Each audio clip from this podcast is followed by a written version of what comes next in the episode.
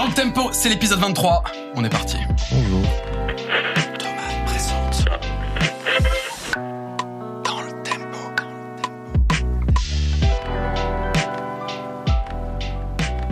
Bienvenue dans DLT.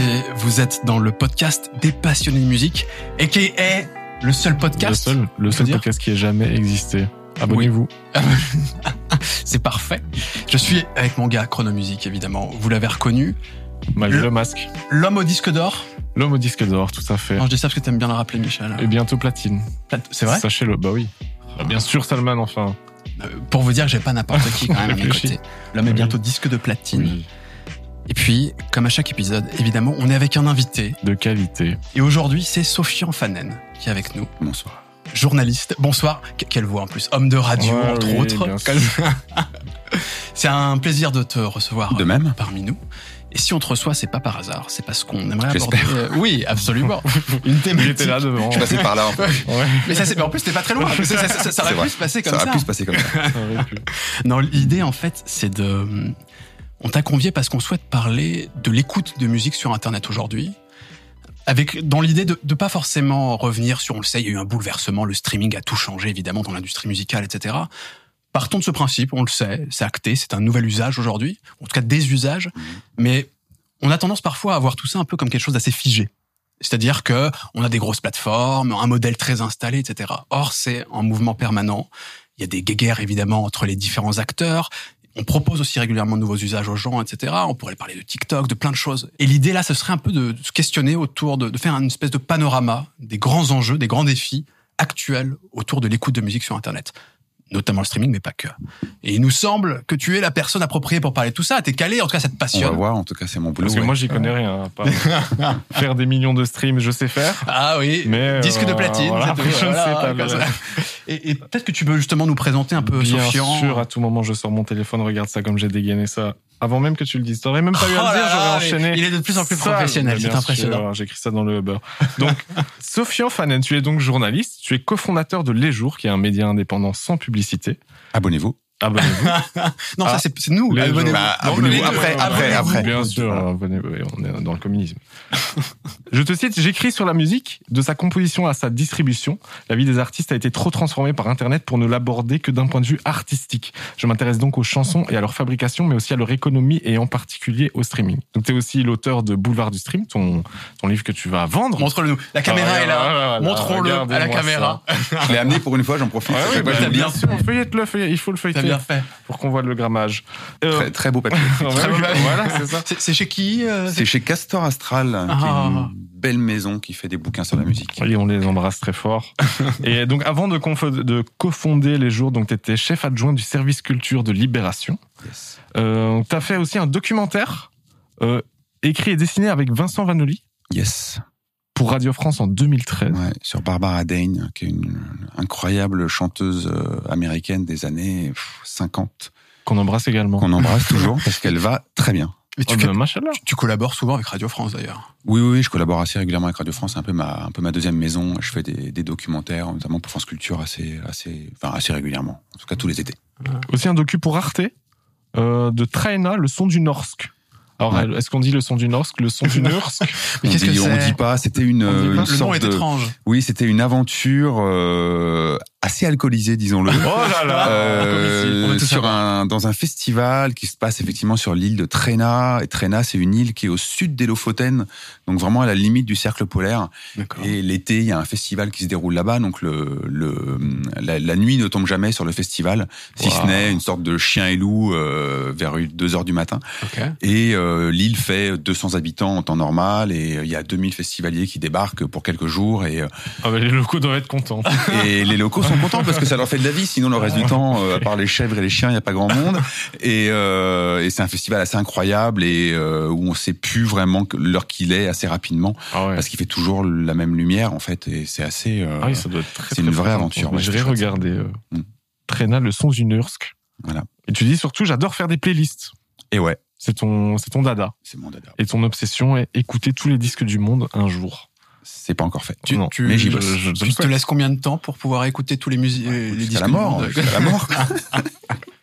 J'y arriverai pas visiblement. Surtout en plus depuis qu'il y a le streaming, vraiment. euh, Là, Ah je- oui, là, là, c'est- c'est sûr, sûr, sûr que j'y arriverai jamais. Beaucoup de sorties. Écoute, C'est c'est parfait ce que tu nous dis puisque justement on va beaucoup parler streaming dans cette émission, mais même j'ai envie de dire plus généralement étendre le sujet et euh, se poser des questions du type par exemple est-ce qu'on peut consommer aujourd'hui de manière éthique? De la musique parce que c'est un truc qui se pose de plus en plus. Ah, je ne me Euh, pose que cette question. Bah, non mais sur- surtout sur la rémunération des artistes, ce genre de choses, etc.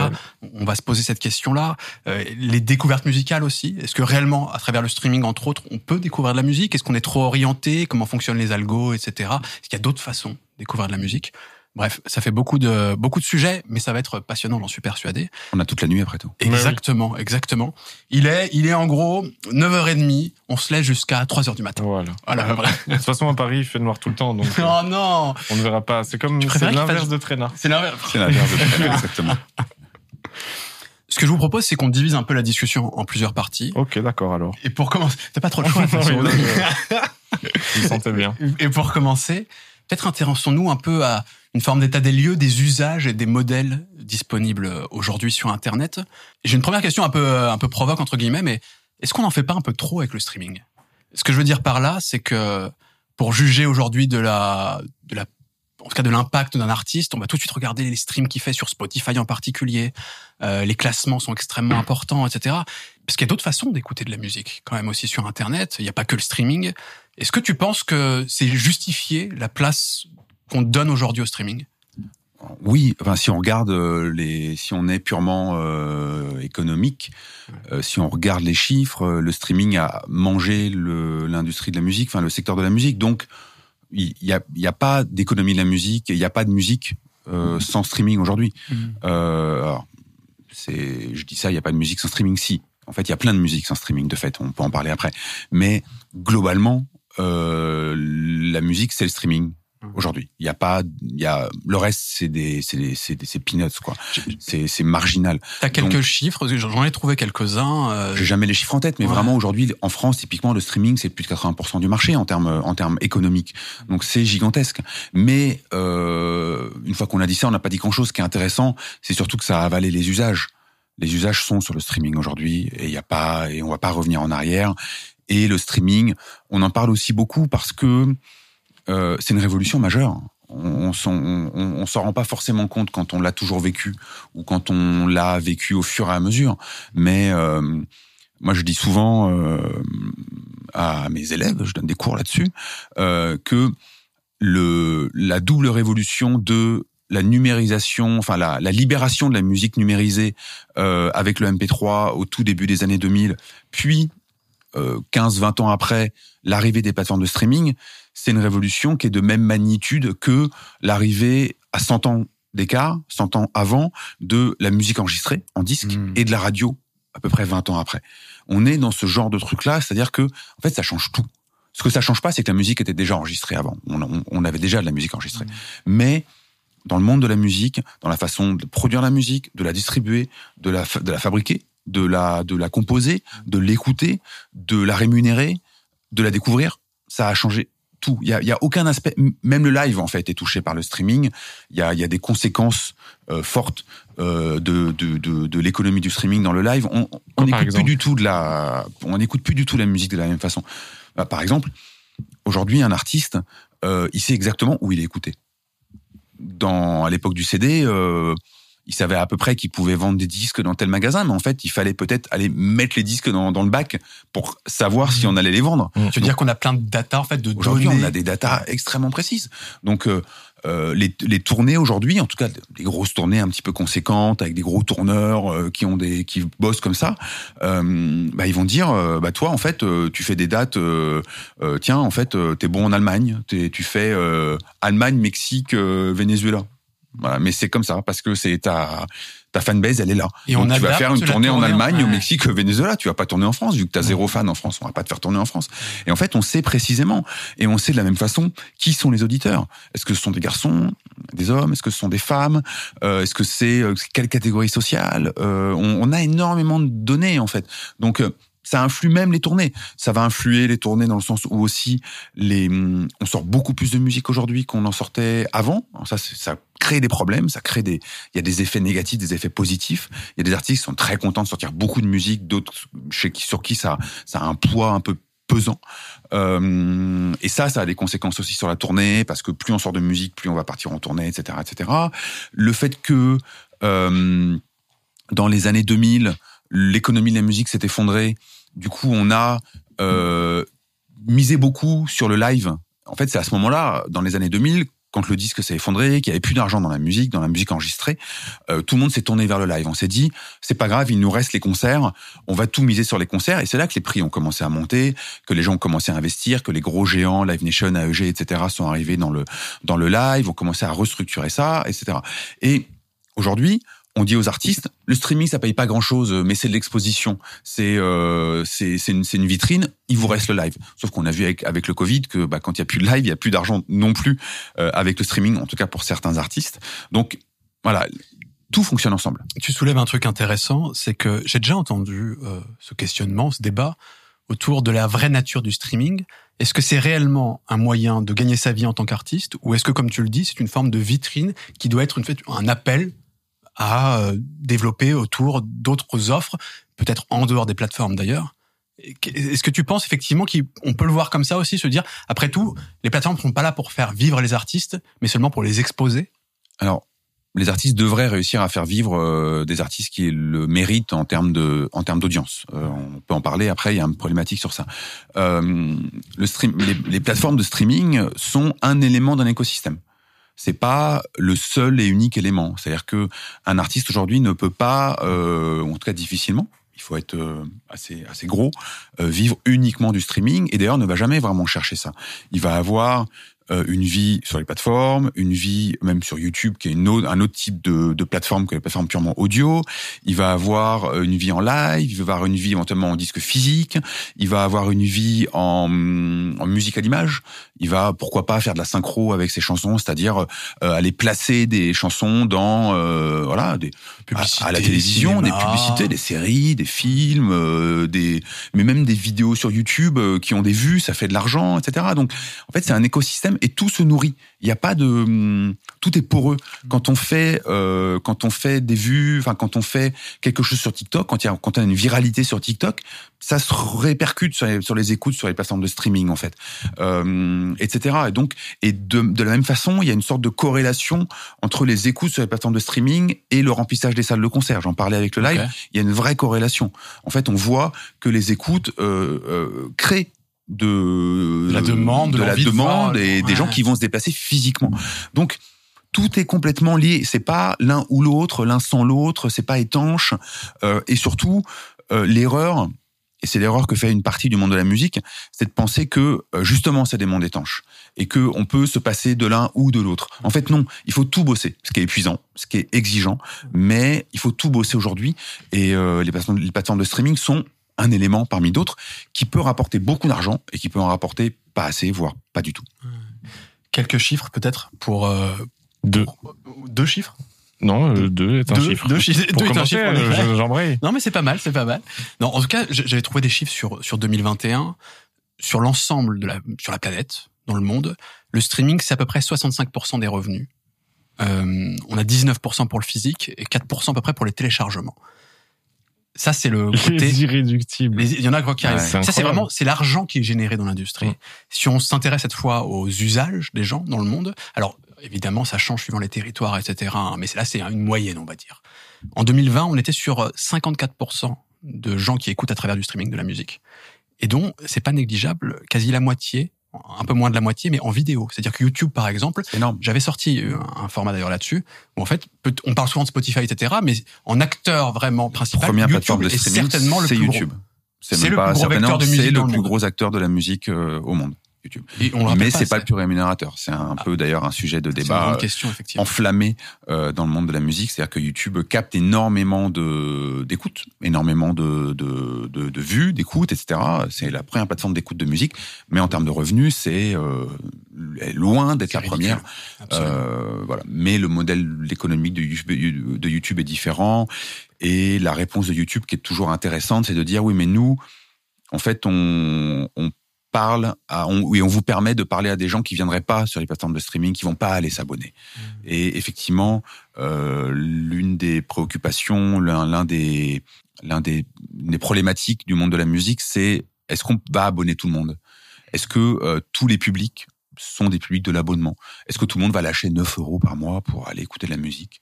Euh, En fait, il y a tout un public qui est plus loin que ça de la musique, chez qui c'est moyennement important, euh, qui est un public peut-être euh, un public de la radio, un public de voilà, la musique, ça fait partie du monde, mais je vais pas investir du temps et de l'argent dessus. D'ailleurs, on le voit bien quand on regarde un peu les, les chiffres euh, à propos de.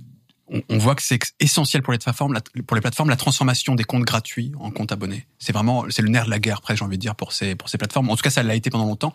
On peut prendre l'exemple de Deezer, etc., qui avait le contrat avec Orange, qui leur permettait de s'installer, etc. Et tout, tout le jeu ensuite, c'était de proposer un truc gratuit, mais que ça devienne de l'abonnement, parce que c'est beaucoup plus rémunérateur, évidemment, y compris pour les artistes d'ailleurs. Évidemment.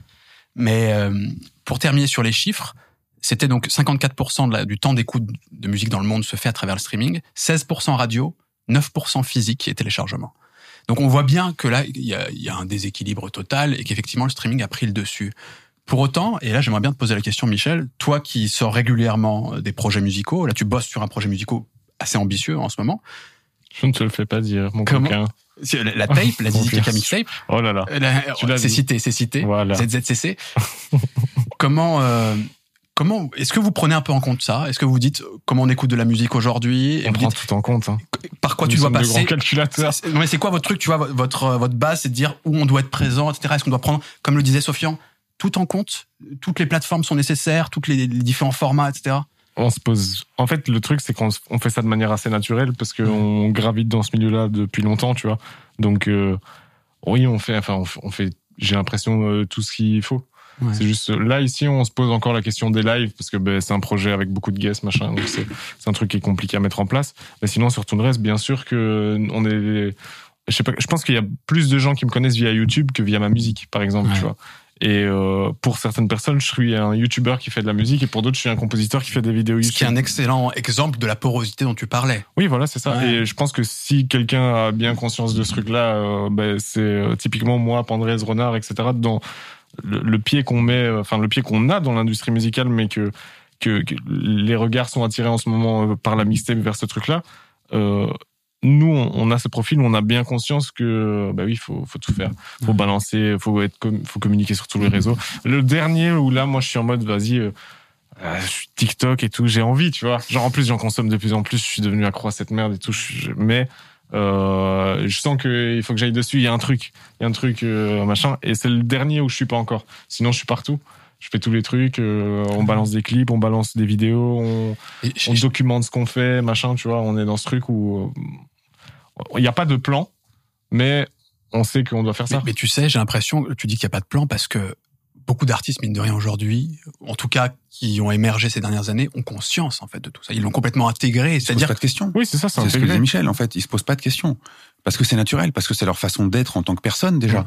Euh, Angèle, elle se force pas pour aller euh, faire des trucs sur Instagram ou, enfin, elle est, elle a grandi avec, euh, c'est sa nature, il y a pas de, euh, mais, euh, un artiste euh, ou un label euh, qui a traversé les années 90 ou 2000, euh, c'est une des problématiques aujourd'hui pour des labels indépendants ou des artistes euh, qui ont vécu des années 90, des années 2000 et qui se retrouvent aujourd'hui, en fait, ils sont perdus parce que c'est pas leur nature d'aller euh, raconter des choses, euh, même sur Facebook, euh, mais d'aller raconter des choses sur Instagram, d'aller sur TikTok encore moins, euh, de publier beaucoup de musique, de euh, même d'aller euh, sur Deezer, Spotify, s'occuper de leur profil. C'est-à-dire euh, avoir une bonne photo, euh, être un artiste vérifié, euh, avoir des playlists, euh, par exemple le, le truc à la con d'avoir euh, voilà les- ce que j'écoute en ce moment, euh, les influences de tel de tel album, mes chansons préférées, enfin vraiment des trucs euh, qui, qui tiennent du partage de la musique, qui sont extrêmement naturels pour plein d'artistes. Pour des artistes des années 90-2000, euh, en fait ils s'en foutent. Pour eux c'est pour eux c'est même presque se pervertir, enfin se Ouais, euh, enfin, parce que ils sont peut-être aussi encore dans ce truc de euh, l'underground contre le mainstream, euh, le truc, euh, les plateformes qui nous qui nous mangent et tout. Effectivement, c'est vrai. En fait, c'est du travail gratuit pour Spotify ou Deezer ou les autres. Euh, mais euh, sans ça, en fait, il se passe rien. Et aujourd'hui, l'une des problématiques du streaming euh, pour beaucoup de gens, c'est euh, en fait être, être présent sur les plateformes, c'est facile. C'est ça coûte euh, pas grand chose. suffit d'aller sur un, un, un distributeur, un agrégateur euh, pour quelques euros, on est distribué partout. Mais c'est pas parce qu'on est disponible qu'on est trouvable. Et en fait, le gros du travail, c'est d'être trouvable. Et ça, ça se fait sur les plateformes, mais ça se fait aussi sur les réseaux sociaux. Et ça, pour plein d'artistes, euh, c'est pas naturel. Et j'allais dire, c'est pas que la génération précédente. Non. Il y a aussi des jeunes pour qui c'est pas naturel. Et c'est aussi pour ça qu'il y a, sauf que eux, ils vont peut-être avoir plus conscience de ça. Et ils vont aller voir des boîtes et des agences dont c'est le boulot, et qui vont faire ça pour eux. Et très bien. Et c'est cool. Mais il y a des artistes plus anciens qui vont un peu être en, en retrait. Et c'est eux qui vont dire ah, mais regardez le streaming c'est pourri euh, moi j'ai rien euh, je fais trois streams et demi. Mais en fait le boulot n'est pas forcément fait. Enfin la courroie n'est pas forcément enclenchée pour qu'il se passe un truc. Et c'est frustrant. C'est un truc dont on avait parlé dans le premier épisode de ce podcast, c'est que c'est vrai que d'une certaine manière, euh, tu, tu es presque obligé de jouer le jeu aujourd'hui, et pour autant, on doit reconnaître que ça crée une forme d'inégalité. C'est-à-dire que on demande, en fait, et c'est- d'ailleurs c'est intéressant sur ce que ça dit de notre société peut-être, c'est l'artiste aujourd'hui est presque un entrepreneur. Il y a une nécessité d'avoir une vision globale, de maîtriser plein d'aspects différents, il est un et entrepreneur plus seulement être un artiste. il est entre un entrepreneur c'est c'est c'est bien ou pas bien je j'ai j'ai pas de vision sur enfin j'ai pas de c'est comme ça. C'est comme ça, c'est euh, ça rend des artistes malheureux, euh, ça rend des artistes heureux. Il y a des gens qui aiment bien euh, justement le côté euh, euh, le côté stratégie de sortie de trucs. Un mec Oui, comme Orelsan, il adore ça. Il adore ça. Il, adore fabriquer des, des, des stratégies de sortie, euh, etc. Il fait ça brillamment. Euh, il est pas tout seul, mais il fait ça brillamment. Il y a des gens qui sont mais euh, qui détestent ça, qui sont ça les saoule en fait. Ils, eux ils veulent pas, ils veulent faire leur musique dans leur coin, être enfermés dans leur studio. Et puis la musique elle sort et c'est plus leur affaire parce que euh, parce que voilà c'est comme ça. Donc oui c'est euh, aujourd'hui le- les artistes sont par nature et le streaming fait de tous les artistes des entrepreneurs euh, pour le meilleur et pour le pire. On a déjà une bonne base là. Et si on rentrait dans les détails, peut-être des, notamment des différents acteurs de l'écoute de musique sur Internet. Encore une fois, pas que du streaming, parce que il y a- l'exemple euh, assez parlant de Bandcamp qui, bon, alors là, il y a eu un changement récent, donc on, on verra ce que ça va donner réellement. On y reviendra rapidement. Mais est-ce qu'on peut dégager déjà des types d'acteurs? C'est-à-dire qu'il y a les acteurs purs du streaming, des plateformes. C'est-à-dire qu'on pourrait citer évidemment Spotify, Deezer, Apple Music, Amazon Music, YouTube, YouTube. qui monte fort. Et même si on s'arrête uniquement sur ce type d'acteurs, c'est pas les mêmes modèles économiques en réalité. Ils cherchent pas à vendre la même chose d'une certaine manière. Est-ce que tu peux nous en parler un peu ça? Oui, oui, c'est la grande différence. Euh, on va avoir euh, deux grandes typologies de, de plateformes sur les plateformes purement euh, audio, quoi, les plateformes qui ne font que ça. Spotify, Deezer, Cobuzz, Mhm. Tidal, Oui. pour citer des plus petits acteurs, sont des plateformes de l'audio. Sont des plateformes qui leur leur business c'est de vendre des abonnements euh, et alors euh, leur business c'est pas vraiment la musique c'est plutôt l'accès à la musique. C'est ça qu'ils vendent en fait. C'est les playlists, c'est la recommandation, c'est l'ergonomie, c'est la culture, etc. Ils sont nés comme ça. C'était le but initial. C'était le but initial. Euh, Spotify au début euh, pensait pas tellement être une plateforme de musique, euh, voulait être une plateforme un peu multi-média, euh, multi-art. Sauf que personne n'était prêt sauf la musique euh, à la fin des années 2000. Donc bah, ils ont foncé sur la musique. Mais d'ailleurs c'est une des problématiques euh, fondamentales de ces plateformes euh, et chez Deezer et tout aussi. Euh, c'est que ce sont des plateformes qui sont des plateformes de développeurs en fait. C'est des plateformes qui sont nées de la technique euh, et pas de la musique. Et ça crée des points de crispation et des points de friction avec le monde de la musique et ça explique aussi des, des, des choses dans le dans des fois des incompréhensions ou des, des énervements ou quand Daniel quand Daniel Egg dit des, des choses stupides euh, vis-à-vis du monde de la musique euh, il, parce que C'est le CEO de Spotify? exactement Ouais. il vient pas de là il vient pas de là, euh, il a des écoutes de musique de Monsieur Tout le Monde, euh, il vient pas du monde de la musique. Et, euh, et fondamentalement, ce sont les plateformes qui ont dû et qui sont encore en train d'apprendre ce que c'est que la musique euh, en tant qu'art, en tant qu'histoire, en tant que partie de la société, mais aussi en tant que secteur économique. Et peut-être que c'est pas un produit comme un autre non plus. Et c'est clairement pas un produit comme un autre, mais comme n'importe quel produit artistique, euh, c'est de l'art et de la et de l'économie en même temps. Donc euh, il y a des points où ça s'engueule au milieu. Et euh, donc on a ces plateformes là qui essayent de qui essayent de vendre des abonnements. Et après, on va avoir Apple Music, Amazon Music, YouTube Music, euh, etc. Euh, enfin, c'est le principal. Eux, leur métier, c'est Amazon vend Amazon Prime, vend des abonnements à Amazon Prime pour que vous achetiez des couches euh, pour votre gamin euh, sur abonnement euh, que vous allez être livré toutes les semaines. Euh, Apple, ils vendent des téléphones et des oreillettes. YouTube, ils vendent vos données. Ils vendent vous-même, ils vous vendent à des agences publicitaires, et, et, et, etc. En fait, ils vous vendent au, au mot-clé. Et pour eux, la musique, c'est un produit d'appel. C'est ça. C'est ce un outil. Donc, si, si on te comprend bien, c'est qu'on a d'un côté, tu parlais d'une typologie euh, Spotify, Deezer, Tidal, etc., où eux, leur cœur de métier à la base, c'est l'accès à la musique, et d'autres en fait qui qui sont ajoutés à ça, mais leur cœur de métier, c'est pas de vendre de l'accès à la musique, c'est juste un produit d'appel pour Exactement. ensuite vendre d'autres choses. Et la musique est un produit d'appel toujours très puissant. Ouais. Euh, la musique a été euh, le produit d'appel de l'internet euh, tout début des années 2000 avec le MP3, etc. On a vendu des les premières offres, euh, les premiers abonnements internet. En fait, on les vendait sur la musique. Euh, alors la musique pirate à ce moment-là parce qu'il n'y avait pas d'offre légale, mais c'était assez dingue de voir euh, France Télécom en France euh, faire ses pubs en 4 par 3 dans Paris, euh, télécharger tout ce que vous voulez. Et là, parce parce que la musique a toujours été un produit d'appel euh, extrêmement puissant parce que la musique ça concerne tout le monde. Tout le monde en écoute tout le monde aime au moins un artiste ou deux euh, tout le monde aime avoir tout le monde aime danser tout le monde aime voilà on trouve toujours un truc à faire pour la musique ou faire du yoga ou je ne sais quoi. Euh, donc la musique c'est un produit d'appel puissant c'est un produit d'appel auprès des jeunes euh, c'est un produit d'appel auprès des plus anciens. Voilà on peut vraiment faire tout ce qu'on veut avec la musique.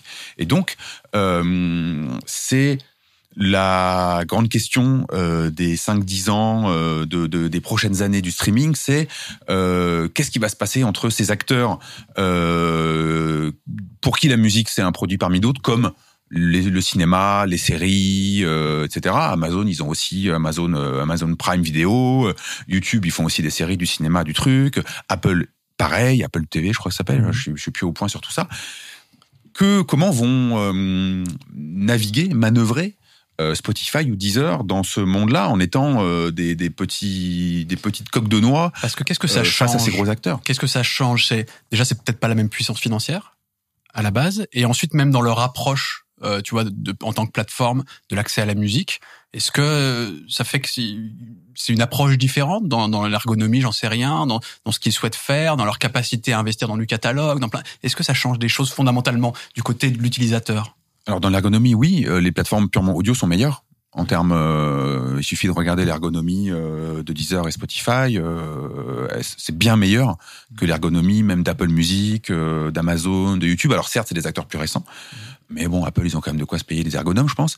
Et Ils savent faire, en théorie. et ils savent faire, mais Apple Music, ça commence à être bien. Ça commence à être bien, mais euh, c'est pas encore ça. Euh, ça change. Pour l'utilisateur, ça change pas énormément de choses. Euh, si ce n'est que par exemple Amazon peut se permettre de euh, d'offrir euh, la HD à tout le monde. Euh, Spotify essaie de bouger sur la haute qualité mu- musicale depuis euh, des années. euh, ils ont toujours pas trouvé. Techniquement, c'est pas un problème. Ils, ils peuvent le faire, ils peuvent livrer tous les grands pays comme ça. Ils peuvent, on peut streamer dans la rue en, en HD. euh, C'est pas un problème technique. C'est un problème euh, commercial. Comment on présente ça? Et Spotify, ils sont plus dans une optique d'augmenter leur prix que de les baisser. Donc, euh, comment on comment on va vendre de la HD Voilà. Alors que Amazon, ils s'en moquent. De toute façon, c'est ils sont pas là pour faire de l'argent avec la musique. Ils sont là pour faire de l'argent avec Prime. Ils sont là pour enfermer des utilisateurs dans leur écosystème, avec Prime Video, avec Prime Music, avec euh, Alexa, avec euh, voilà, c'est un écosystème à, Amazon et la musique est un élément de cet écosystème, mais il est secondaire ou tertiaire, euh, voilà, comme chez comme chez euh, chez Google. YouTube euh, n'était pas fait pour être une plateforme de musique à, à l'origine. C'est juste que la musique a, est arrivée très naturellement euh, sur YouTube et que Google est de fait devenu un énorme acteur de la musique et c'est s'y est mis. D'ailleurs, ils ont mis, ils ont eu du mal à, à trouver une forme de plateforme musicale. Ils ont essayé, souvenez-vous, de Google, Google Play. C'était quand même pas glorieux. Euh, l'enfer, c'était l'enfer ce truc. Et euh, c'était l'enfer. Euh, et euh, donc ils ont mis du temps, d'ailleurs sous la pression du monde de la musique. Au début, ils en avaient un peu rien à faire quand même de, de tout le tout, tout qui fuyait de tous les côtés et les morceaux qui se retrouvaient euh, euh, sans l'avis de personne euh, sur YouTube, etc. C'était super pour moi, l'auditeur complètement fan, mais pour les artistes, ça pouvait Mhm. être, être gênant. Donc ils n'ont pas du tout le même rapport au à l'industrie de la musique, etc. Et moi, je vois en tant que journaliste, par exemple, euh, Spotify, Deezer, ils parlent. Ils ont des, des, des interlocuteurs Des fois, ils répondent pas. Alors, euh, ils répondent pas aux questions que je leur pose, mais en tout cas, euh, j'arrive à avoir des interlocuteurs et ils sont, ils ont des personnes pour répondre. Ils, ils- ils discutent. Ils font partie de l'écosystème de la musique en France, typiquement. Apple et Amazon, ils sont, c'est presque des boîtes noires en fait. Euh, Ils, ils sont des salariés en France, mais ils parlent pas. Il y a un point intéressant. Euh, Déjà, qu'est-ce que vous utilisez, vous? Vous utilisez des plateformes de streaming? Comment vous écoutez de la musique euh, Spotify en balle. Spotify Ouais. Ouais. Alors moi, j'utilise majoritairement Spotify aussi, mais j'utilise aussi euh, bah, par euh, pour le boulot quoi. J'utilise Deezer, j'utilise Cobuzz, j'utilise Tidal, j'utilise euh, Apple, pas beaucoup. Euh, j'utilise un peu Amazon, mais plus pour voir un petit peu comment ça comment ça ça évolue et comment on s'en sert. J'utilise Bandcamp beaucoup. Euh, j'utilise YouTube énormément. J'utilise du physique. J'utilise la radio. J'essaie de, enfin j'ai une une écoute euh, très large. Il faut qu'on parle après de Bandcamp. Je sais pas, tu t'es déjà penché sur Bandcamp, toi, un peu? Non, je connais de nom. Ouais. mais Je, je vois plus ou moins le principe. Parce que c'est- c'est un- c'est vraiment un modèle différent et Mm. qui est intéressant, et notamment qui a été considéré, ou qui, enfin, qui l'est, tant qu'il reste actuellement, euh, comme plus vertueux, entre Mm. guillemets, notamment vis-à-vis des artistes. Mais juste avant ça, ce que je trouve intéressant, c'est dans les différentes typologies dont tu as parlé, on voit aussi qu'il y a donc ces boîtes type Apple, Amazon, etc., qui vendent des services en parallèle, et c'est un, un produit d'appel, la musique. Mais on voit aussi que ça inspire, mine de rien, les Spotify, Deezer et compagnie. Je prends l'exemple de Spotify, qui a lancé aux États-Unis Carsing, par exemple, Mhm. qui est en fait un produit hardware. Vraiment, enfin, c'est- un truc physique que tu fous dans ta bagnole pour avoir un accès à Spotify. En gros, pour mettre de la musique. Donc, en, en gros, l'idée, c'est de trans. Ils ont bien conscience qu'avec leur modèle actuel, ça ne suffit pas. Et qu'il faut euh, s'élargir. J'imagine déjà parce que ça rapporte peut-être plus d'argent, j'en sais rien, mais que globalement, il faut être plus présent dans la vie des gens. Et ça passe aussi par soit d'autres services, soit même par du hardware. Bien sûr, ils sont obligés. Sinon, ils vont ils vont se faire manger. En fait. Regardons l'exemple aussi, après je te laisserai réagir à tout ça, l'exemple du dernier Kanye West. Il me semble qu'il appelait ça Donda 2. Il y en a deux. ouais. Pour avoir accès à Donda 2, il faut acheter un appareil, le stem, Ouais. dans lequel il y a le morceau. Alors après, il y a un petit truc où tu peux mixer dessus, etc. Mais bon, ça, ça démontre en tout cas l'ambition, que ce soit des artistes ou de certaines plateformes, de certains acteurs, d'aller au-delà de seulement la plateforme classique. Pourquoi? C'est une, nécessité économique, c'est un autre... Bien sûr. Euh, Sp- Spotify, qui est quand même le leader du marché euh, de la musique par abonnement et tout, c'est c'est intéressant à regarder. C'est l'entreprise qui, qui tire tout, même en termes d'usage et tout. C'est l'entreprise qui invente les usages. Et euh, ils savent bien qu'ils vont se faire manger en fait. Euh, euh, Amazon monte en flèche, euh, YouTube monte en flèche, Apple ils sont ils sont arrivés, blam, ils avaient 30 millions d'utilisateurs parce que suffisait de parce que tout est embarqué sur les téléphones donc mécaniquement forcément ça aide un peu. Spotify il faut aller télécharger quand même la- l'application, c'est autre chose.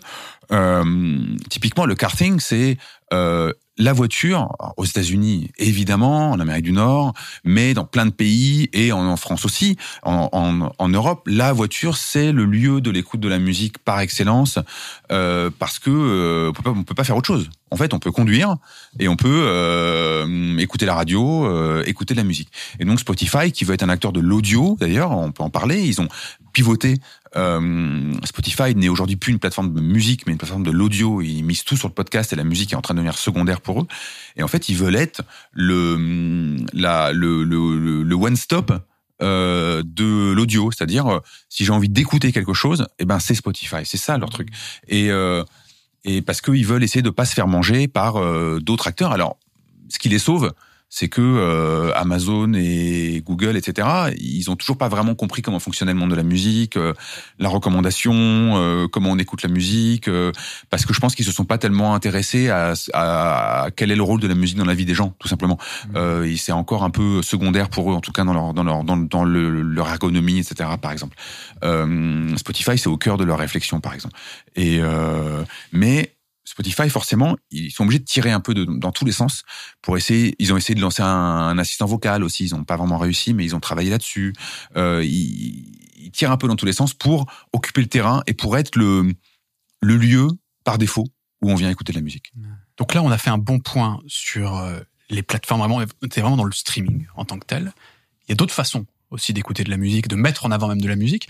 Alors, je pense évidemment euh, à TikTok. Il faudra donc, comme je disais, qu'on qu parle de Bandcamp. TikTok, moi, j'y suis allé quelques fois, j'ai fait un format dessus, etc. J'essaye de m'intéresser à voir. On voit que c'est un impact monstrueux sur l'industrie musicale aujourd'hui. Peut-être toi qui, qui aimes bien cette plateforme, qui t'es penché dessus, dans quelle mesure c'est un, tu vois, dire TikTok, musique, ça fait sens et pourquoi ça permet de mettre en avant de la musique TikTok? Après, là, euh, j'arrive hein, seulement sur TikTok. Ça Ouais. veut dire, là, j'utilise euh, quotidiennement depuis, euh, je sais pas, 3-4 mois, un truc comme ça. Ce que je vois, c'est. euh, bon, déjà, moi, j'ai mon feed à moi. Tu vois, donc, euh, j'ai juste une expérience utilisateur. J'ai pas fait de travail Mhm. de recherche dessus, etc. Ce que je vois, moi, c'est qu'il y a beaucoup d'artistes amateurs ou pseudo-amateurs, ou en tout cas avec une esthétique un peu amateur, Mhm. Tu vois, qui, euh, qui sont là, qui présentent leurs projets, euh, machin, euh, et qui euh, utilisent une fonction que, qui était là au début sur YouTube, où tu peux, tu peux répondre en vidéo. Tu vois, ce truc de duo. Il y a beaucoup de trucs où tu as des gens qui sont là, ils, posent, ils te posent une, ligne- une ligne harmonique et ils te font chanter, euh, tu vois, le dernier truc à la mode, mais en même temps, tu as l'harmonie, ils t'accompagnent sur un truc, etc. Il y a ce côté euh, un peu collaboratif et fait pour être viral aussi, tu vois, dans ce Hmm. truc-là. Euh, puis t'as tout le truc des danses. T'as tout le truc de la, la mémabilité d'un morceau. Ça veut dire un- qu'un morceau très intense, euh, tu vas pouvoir l'utiliser pour faire le TikTok où tu chiales. Il faut que ta musique, elle chiale sa race, tu vois. Donc, c'est- il y a, je pense que ça, ça influe pas mal de trucs. Y a- on a une portion de la musique qui esthétiquement devient un peu plus caricaturale, tu vois. Mhm. Genre, euh, c'est. Je sais plus qui m'a dit. euh, qui pensait qu'il allait vraiment avoir une grosse scission entre la musique de même et la musique. La vraie musique sérieuse Ouais. où on peut se branler, tu vois. Et, euh, Tu parles de musique de même, tu veux dire une musique pensée pour Internet et pour être utilisée sur Internet Ouais, en fait. penser pour la viralité, tu vois. Ouais. Et euh, où, où ça devient vraiment, euh, même pour les artistes, un outil de communication plus qu'une œuvre. Et, et en même temps, scission ou inversement fusion dans le sens où on sait que dans la façon de composer de la musique aujourd'hui, que ce soit à quel moment tu places ton hook, quand le refrain arrive, etc. On sait aussi qu'il y a cette volonté d'être le plus accrocheur possible, le plus vite possible, etc. Ouais. Et de surfer sur cette possible viralité quand même aussi. Bah ouais, mais je sais pas si t'as vu ça, mais euh, les deux gamins qui ont fait OUI ou AA, Ouais. tu vois ce truc-là, Ouais. euh, ils ont repris. Euh, T'as suivi ça, Sofian Ouais, ouais, de Ouais. Qui fait. OUI ou AA. Et ils ont fait un, un horrible Buzz. morceau. Mais un buzz hallucinant. Oui, bien sûr. Non, je- en plus, euh, en plus j'ai adoré ce. C'est vrai? Bah oui, bien sûr. J'ai dansé toute la night là-dessus. Et, euh, et ils sont passés, euh, je sais plus où. Ils ont fait une tournée d'interviews, machin. Et, euh, et ils disaient clairement, nous, on veut faire de la fast food musique. Les gens leur demandent la version longue de ce morceau-là. Et ils disaient, bah non, nous, euh, c'est une minute. Et nous, ce qu'on a envie de faire, c'est balancer 100 morceaux d'une Mm. minute plutôt qu'un morceau de 3-4 minutes. Intéressant. Et, euh, et bah, je pense que que eux se disent que ce soit ces gens ils ont je sais pas 17 ans un truc comme ça et que eux ils soient dans cette démarche là hyper naturellement pour moi ça annonce quelque chose aussi tu vois Il faudra qu'on revienne là-dessus aussi, euh, sur la sur comment ça impacte les artistes. Ça sera peut-être dans une deuxième partie du podcast. Mais en tout cas, on a bien compris que TikTok a une place particulière à travers notamment effectivement les danses, les challenges, etc. Où en fait, le, le principe, c'est que sur un morceau, plein de gens vont l'illustrer d'une manière différente en faisant des vidéos. Et donc en fait, ça fait monter un morceau qu'on écoute énormément. Le meilleur exemple, c'était évidemment le avec le, le skater là sur le. Tony Hawk ouais, je connais Non, non, c'est pas ça. C'était quoi ce morceau déjà? Fleetwood Mac. Fleetwood Mac, absolument. Euh, de Dreams, c'est ça? Mm. Et donc, on, voit comment ça s'est répercuté, comme tu le disais tout à l'heure, directement dans les streams en Ah bah, parallèle, même etc. Sur les ventes physiques. Sur les ventes physiques. Euh, Fleet- Fleetwood Mac est remonté dans les, dans les tops. Ouais, c'était du ils- catalogue de base. Bah, c'était du back catalogue qui était surtout adressé euh, à des papas-mamans, quoi, euh, voire même à des vieux papas-mamans. Et euh, parce que c'était même même plus la génération de mes parents, limite presque. Euh, et euh, et euh, et en fait, on a vu Fleetwood Mac euh, dans les ventes physiques euh, remonter dans le top 5 l'année dernière ou dans le top 10, je sais plus, dans plein de pays. Et euh, en fait, euh, Et ça, et sur- ça vient de TikTok. et ça vient de TikTok, ça vient de ce truc. Après, le voilà, le label a, a surfé euh, habilement. euh, Ils ont travaillé sur les plateformes, ils ont tout ressorti. euh, les musiciens eux-mêmes de euh, faisaient des réponses dont tu parlais, tu sais. Exactement. ouais Ils ont complètement utilisé tout ça, mais c'est c'est bénéfique parce que ce qui est intéressant sur TikTok, euh, c'est que il y a un peu, il y a, y a tout. En fait, tout est possible. Il y a euh, des gens qui vont créer des morceaux euh, spécifiquement pour ça. C'est un, un, peu genre la- des morceaux comme euh, la danse des canards, comme on connaissait avant. Enfin, c'est un peu ça. En fait, c'est un peu la danse des canards. C'est-à-dire que c'est des morceaux qui sont faits pour euh, amuser, pour être efficace instantanément et pour être bébête en fait quelque part. Et c'est assumé. Et c'est il y a pas de, enfin la, danse des canards a jamais prétendu être une œuvre euh, brillante, mais euh, mais c'est une œuvre euh, qui a son utilité. C'est une œuvre fonctionnelle en fait. Ouais. Et sur TikTok on a ça. Crée du lien aussi. Exactement, c'est cool. Et on va avoir euh, des morceaux Euh, alors tous les jeunes artistes, tous les nouveaux artistes essayent de placer un TikTok, etc., de faire des, des défis, des machins, des bidules. Ça marche plus ou moins bien parce que ça se voit un peu, que c'est un peu forcé et les forceurs ça marche pas trop. Euh, et ce qui est génial, moi je trouve, c'est les morceaux qui sortent de nulle part, qui sont ressortis par des, des TikTokers euh, qui ont 12 ans et demi et qui, qui vont péter un câble sur un segment. Euh, euh, je sais pas si vous avez suivi cette histoire avec The Caretaker. Euh, The Caretaker, c'est un musicien euh, qui qui a sorti une collection de disques. Je pense qu'en tout, il y en a au moins pour 30 heures de musique. Et c'est une musique, euh, euh, c'est comme des, comme si on écoutait de la musique de bal euh, des années 30 euh, avec les crépitements d'un 78 tours, mais au ralenti, de loin, fantomatique. Ok. C'est extrêmement beau, mais c'est très troublant et c'est pas du tout une musique, euh, pas du tout TikTok. Hein. Mhm. On n'est pas du tout. Et en fait, c'est devenu euh, The Caretaker Challenge où en fait ils se filmaient en train d'écouter ce truc-là pendant des heures et en fait ils étaient dans des états complètement, euh, alors probablement avec un peu de produit, mais euh, et c'est devenu un tube de TikTok. On a eu comme ça euh, Kit, euh, Kit Francescoli, qui est un musicien de Marseille, qui a une carrière de musicien électronique euh, très noble et pas très TikTok euh, depuis longtemps, depuis plus de dix ans. Et euh, il y a quelque temps, il a eu un petit segment qui, qui dure euh, 4 secondes euh, d'un morceau, d'un vieux morceau qui dure 6 minutes. Euh, Il y a une TikTokeuse qui a chopé ce morceau euh, et qui en a fait un truc viral et c'est devenu un truc de dingue. Et il a fait des, millions d'écoutes sur Spotify avec ça. Et euh, donc c'est génial de voir. euh, En fait, c'est la musique qui circule. Ce qui est intéressant toujours, et ça c'est vraiment le, le, le cœur de hum, moi de mon boulot et de de, de, de hum, ce qu'il faut pas oublier dans la musique, c'est qu'il faut qu'elle circule. En fait, si la musique circule pas, euh, ça va créer des problèmes parce qu'elle va trouver un chemin pour circuler en fin de compte. Et TikTok, c'est génial, c'est un outil qui est fait pour que la musique circule. Et après, chacun fait son petit business à partir de ça, mais en tout cas, la musique circule. Et, euh, je trouve que c'est un outil euh, qui est d'une puissance assez rare en fait hein, pour ça. Oui, puis même il y a, y, a, quelque chose d'un peu beau, je trouve, dans des. Moi, j'ai vu quelques TikTok où tu t'as des des boucs qui, qui faisaient que se bousiller au rap et qui ont 40 piges et qui découvrent des vieux classiques de rock pour la première fois. T'as euh, des types qui disent euh, ouais, ce titre-là que vous entendez en fond, c'est mon grand-père qui l'a fait. Il y a 50 piges, il a été refusé par tous les labels et il a sorti, il en a vendu 4 et euh, son TikTok il fait 4 millions de vues, tu vois. Et tout ce genre de, de petites histoires. euh, il- C'est génial, ça permet d'avoir une touchant. discussion sur la musique, qu'elle soit récente ou ancienne, ou, Ouais, euh, voilà.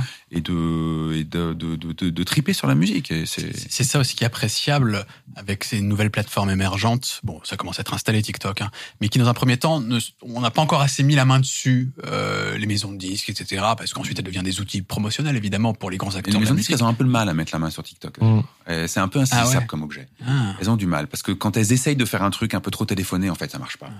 Euh, par exemple, Sony avait essayé de faire un truc il y a quelques temps avec la famille d'Amelio. Alors, ils ont, ils ont, ils ont tiré fort. Hein. Ils ont pris, euh, ils ont pris les plus gros et ils voulaient euh, relancer un peu Michael Jackson parce que euh, les histoires de pédophilie, ça a un petit peu, euh, un petit peu euh, nuit à sa carrière, on va dire. Mais non. Et donc ils avaient essayé de, de relancer Michael Jackson. Les chansons quand même sont, sont mortelles. Et euh, donc ils avaient fait un truc, un gros partenariat avec avec la famille d'Amelio où ça ça dansait devant le miroir en en, en chantant du Michael Jackson. Ça a pas marché. Ça, enfin à l'échelle du truc, ça a pas vraiment marché en fait parce que c'était un truc de forceur. Mm. C'était euh, c'était trop trop téléphoné, etc. Et quand j'en parle dans les maisons de disques, euh, ils me disent ouais en fait euh, quand on essaye de lancer quelque chose sur TikTok, des fois ça prend. Mais souvent, euh, on est plus déçu qu'autre chose. Alors, on le fait quand même parce que ça fait partie du truc, c'est la mode, euh, tout ça, on le fait quand même. Mais souvent, on est plus surpris d'un truc qui va marcher trois mois, quatre mois, six mois après, parce que le morceau, je pense que TikTok, l'un des trucs importants, c'est qu'il faut qu'une musique elle ait une vie et qu'il faut qu'elle rentre dans la vie des gens pour qu'elle ait du sens sur TikTok. En fait, elle va pas surgir comme ça. Euh, elle rentre dans la vie des gens parce que quelqu'un s'y est attaché, parce que voilà, il y a, y, a, y a ce truc-là.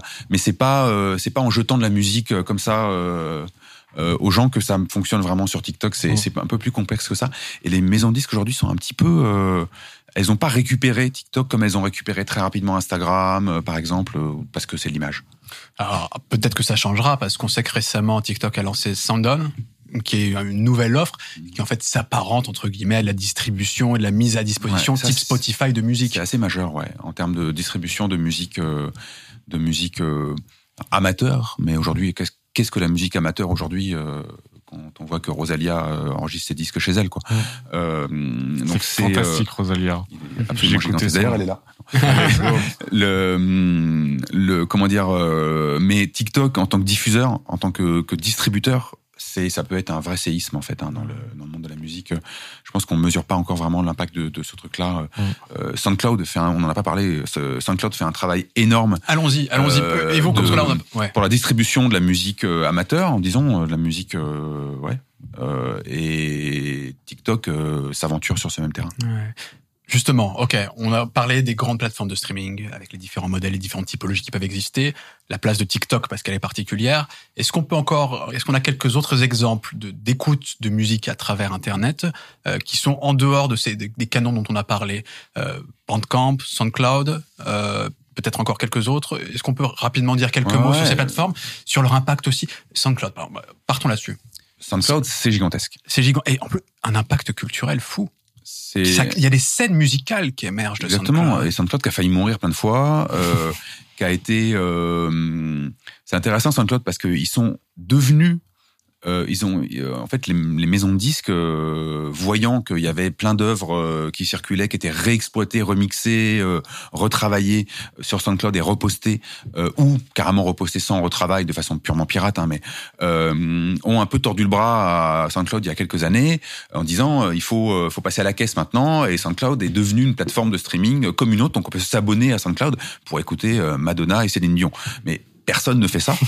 Et, euh, et d'ailleurs, SoundCloud a caché son offre d'abonnement dans un coin. Enfin, vraiment, ils s'en moquent complètement. C'est pas leur business. Et en fait, ce qui est intéressant, c'est que SoundCloud, c'est une plateforme d'expression musicale, euh, une plateforme d'échange, une plateforme où il y a les créations effectivement de mini-scènes, euh, Cloud Rap, etc. Euh, Il y a un milliard de, de mini-scènes euh, et de, de mouvements qui se qui se créent sur SoundCloud. Euh, Il y a, euh, c'est sur SoundCloud qu'il y a le plus d'œuvres disponibles.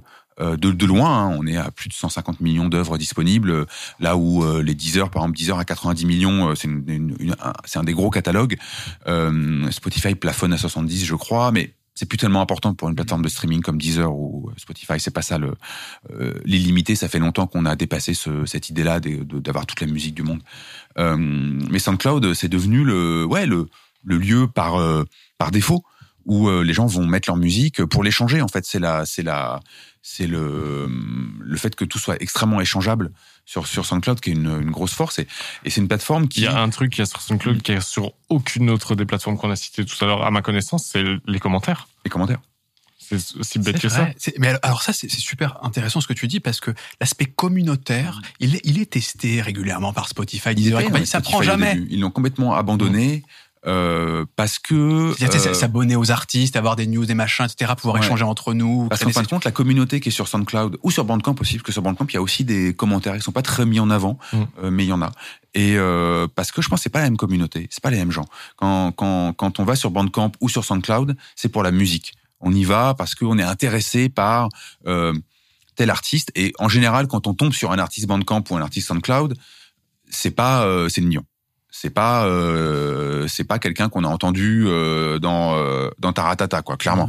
Euh, c'est toujours de, de- une exigence stylistique, une recherche, une, un underground plus ou moins underground, mais en tout cas, on n'est pas chez n'importe quel artiste. Donc les fans, les, la communauté elle-même est engagée sur la musique. Et quand on voit les commentaires sur SoundCloud, c'est pas c'est pas des commentaires à la con, c'est des gens qui, qui vont aller sur un, un segment spécifique. J'adore Ah, le drop à tel génial, endroit, ouais, le tout. drop, mais ça, ce serait pas le sample de tel truc. Ah. euh, Enfin voilà, c'est des gens qui qui s'interrogent sur la musique, qui en parlent, qui sont contents de l'entendre. Mm. Euh, c'est pas un commentaire à la con, euh, voilà.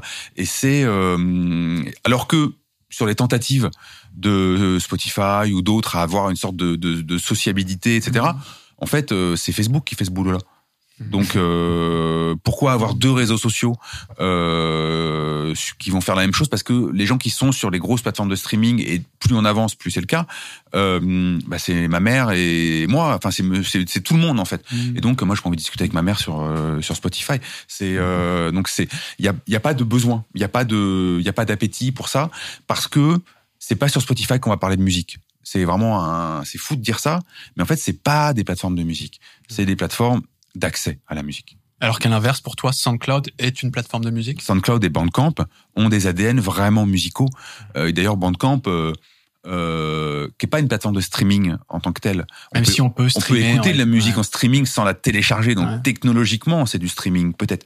C'est pas le cœur du truc, quoi. le cœur du le cœur du business de, de Bandcamp, c'est d'être un, un, un magasin. C'est un c'est un magasin de disques. Euh, on peut euh, qui vend des t-shirts, euh, des CD, des vinyles euh, et des téléchargements. Mais Bon. c'est un magasin. Pour rappeler un peu le principe de Bandcamp, en fait, on a des pages dédiées à des groupes, en gros. Ouais. Et à Et à des partir de là, et à des labels, et à partir de là, on peut accéder en fait à, aux CD qu'ils proposent, à track par track, etc. Et les acheter Et on directement. peut télécharger en, en plusieurs qualités, plusieurs formats, etc. Donc c'est vraiment un truc pour les fans de musique.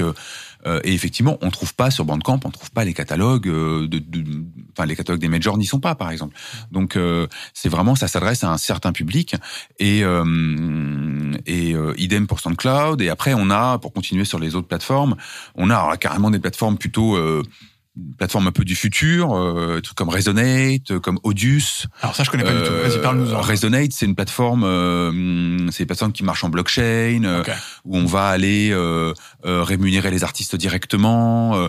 Audius, c'est du NFT, donc on va aller euh, acheter des NFT, rémunérer les artistes directement, mais être du coup propriétaire d'un d'une chanson, d'un bout de chanson euh, ou d'un visuel, etc. C'est d'autres systèmes de rémunération euh, parce qu'aujourd'hui, euh, beaucoup d'artistes cherchent à aller euh, dans ce qu'on appelle la fan économie, c'est-à-dire vraiment de de construire et de tirer un revenu de la du lien avec la communauté qui s'est créée Euh, et c'est vrai que, les grandes plateformes du type Deezer, Spotify, Apple Music, etc. ne le permettent pas du tout. Elles travaillent dessus, mais elles le permettent pas aujourd'hui. Et euh, des plateformes comme Resonate, comme Audius et Bandcamp aussi quelque part. Bandcamp c'est de la fan économie Mhm. euh, permettent de bah, de rémunérer l'artiste en direct ou de lui acheter un objet alors qu'il soit physique avec un CD ou un vinyle ou un t-shirt sur Bandcamp ou un NFT ou un- une rémunération blockchain euh, sur euh, sur Resonate. Il y a d'autres plateformes aussi, hein, mais Resonate euh, euh, et Audius, Audius, c'est les principales. Euh, moi, il y a une plateforme que j'aime beaucoup qui s'appelle Currents, currents.fm, euh, qui est une. Euh, alors là, on s'abonne à soit un artiste, soit un collectif d'artistes. Et euh, toutes les semaines, cet artiste ou ce collectif euh, livre des playlists. Et euh, alors c'est plutôt de la curation. On est vraiment dans la curation de, de, de, de titres. Ça peut être les leurs. hein. Pour expliquer la curation, en gros, c'est le fait qu'il y ait des choix éditoriaux de mise en avant de contenu, pas seulement laisser ça, des playlists ou C'est des pas un algorithme, c'est des personnes en qui on a confiance. En tout cas, on met notre confiance dans ces personnes et ils vont, tiens, ça, bah, cette semaine, nous, on aime bien ça. Écoutez, et puis si ça vous plaît, c'est cool et on paye quelques euros tous les tous, tous les tous les mois pour ça. Il y avait un truc qui, avait, qui était marquant avec Bandcamp, et ça, ça explique aussi le... Parce que c'était intéressant comment t'as- tu as essayé de diviser un peu les publics en disant les gens qui vont sur SoundCloud euh, et sur Bandcamp, c'est les butés de musique, objectivement, tu vois. C'est ceux vraiment qui sont, qui sont là-dedans, quoi. Et, et Bandcamp jou- jouait admirablement avec tout ça en, en, en rappelant aussi que euh, ils étaient beaucoup plus bénéfiques pour, pour soutenir les artistes. Il y avait les, les fameux Bandcamp Friday, il me semble. Bandcamp Friday, ça existe toujours, ouais, ouais. Qui- et- et qui- où en gros le principe c'est de dire bah, tous les vendredis euh, quand vous mettez de la thune pour acheter l'album d'un artiste eh bien il y a 94% ou même la totalité je ne sais, je sais plus C'est la totalité, ouais. c'est la totalité qui va directement à l'artiste nous on prend même plus notre part Ils sont chauds. hein. donc il y a vraiment cette idée ouais de c'est un ont- autre rapport à la musique ouais Mais ils ont un ADN beaucoup plus euh, proche du monde de la musique. C'est vraiment des gens qui viennent du monde, du monde de la musique euh, du, et du monde de la musique indépendante, avec cette éthique euh, qu'ils ont, euh, qu'ils ont conservé, euh, euh, un peu do it yourself, euh, etc. Et un peu, euh, on, on est là pour la cause. C'est un peu ça le ce que Bandcamp euh, a gardé, c'est ce, ce mot d'ordre qui était le mot d'ordre encore dans les années 90. Euh, on- en fait, on est là pour la cause. Est-ce que On c'est pas, pas forcément là euh, pour se faire que- beaucoup d'argent, même si Bandcamp ça marche très bien pour eux. hein, c'est un super Mhm. modèle économique. Est-ce que c'est pas aussi ce que Tidal euh, essayait de promettre? J'ai pas tout suivi, mais Tidal, c'est la plateforme de Jay-Z, c'est ça? Mhm, tout à fait Euh, Et c'est tout ce que je sais. J'ai l'impression que lui avait essayé de faire un truc. il y avait en tout cas t'as raison l'argument de plus favorable aux artistes on travaille plus main dans la main les, les pourcentages reversés sont plus importants etc c'est, effectivement, effectivement. C'est un peu- c'est- mais, mais Ils ça- reversent un peu mieux, ils ont une bonne qualité sonore. C'est une bonne plateforme, hein, Tidal, mais qui n'a en- jamais en, en complètement pris en dehors des États-Unis Ça a jamais, même aux États-Unis, c'est c'est minime. Euh, les gens se sont abonnés pour écouter l'album de Kanye West ou de Beyoncé, mais euh, puis ils ont oublié qu'ils étaient abonnés. Mais euh, c'est, il y a pas vraiment de, ils ont, ils ont pas vraiment décollé. C'est une bonne plateforme. Euh, les outils sont bons, euh, l'ergonomie est bonne, le son est bon, euh, mais euh, mais pourquoi euh, une de plus? C'est un peu ça le, c'est un peu ça la problématique. Et effectivement, ils reversent un petit peu mieux. Euh, ils reversent un petit peu mieux aux artistes. Ouais, on le voit bien dans les Euh, stats, effectivement. Mais cette question de, du reversement aux artistes, elle ne revient pas seulement aux plateformes, malheureusement. Euh, c'est pas parce que la plateforme reverse un peu plus que l'artiste va voir plus d'argent à la fin. Le problème, c'est les, c'est les, les intermédiaires euh, au milieu. D'ailleurs, ça c'est c'est c'est un truc intéressant. C'est Tidal avait tenté à un moment, comme d'autres plateformes, les exclusivités, les sorties en exclusivité. Euh, C'est-à-dire qu'en gros, bah, tu veux écouter vraiment cet album.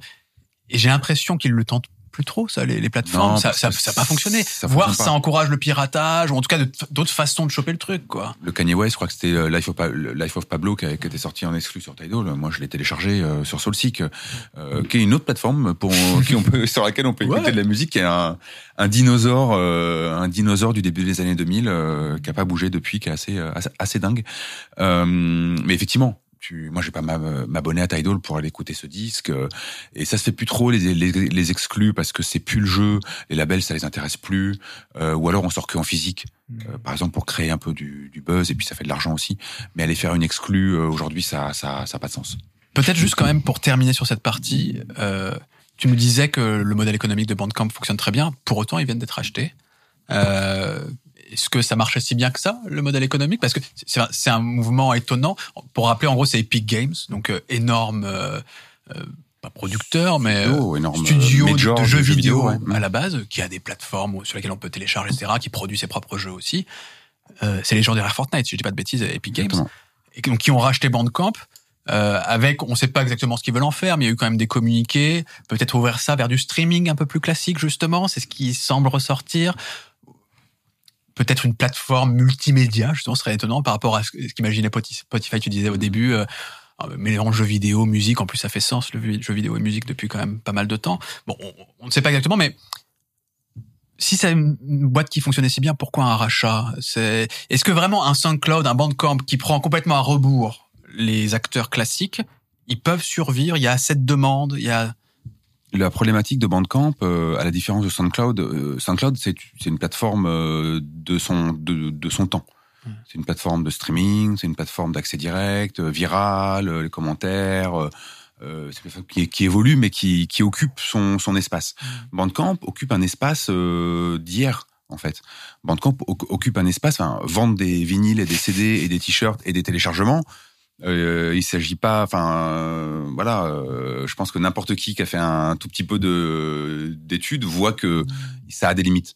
Ça fonctionne aujourd'hui parce que on est encore un peu entre deux eaux, entre deux générations, entre trois générations, euh, que le physique ça peut encore avoir du sens, euh, que etc. Mais sur le long terme, euh, dire que les gens vont continuer à acheter des, des, des fichiers pour euh, à télécharger des fichiers, euh, ça va disparaître, c'est clair et net. Euh, les vinyles, les CD, on ne sait pas vraiment combien de temps ça va. Le marché du vinyle est en train de s'effondrer en ce moment euh, pour plein de raisons. Euh, C'est très cher à produire, entre autres. Oui, parce que parce qu'il y a plus de matières premières, parce que voilà, c'est compliqué en ce moment. Donc ça fragilise le- ce modèle typiquement en ce moment. Euh, et donc Bandcamp est pressé d'évoluer euh, depuis un depuis un bout de temps.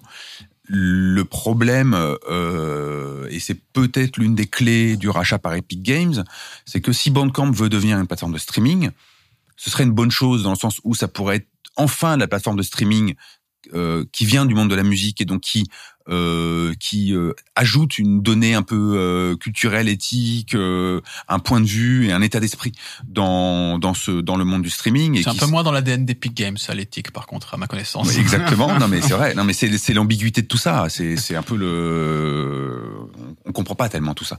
Mais si Bandcamp veut faire ça, Bandcamp a besoin de beaucoup de sous parce que euh, l'une des problématiques de, du, du streaming, c'est que euh, il faut payer les catalogues.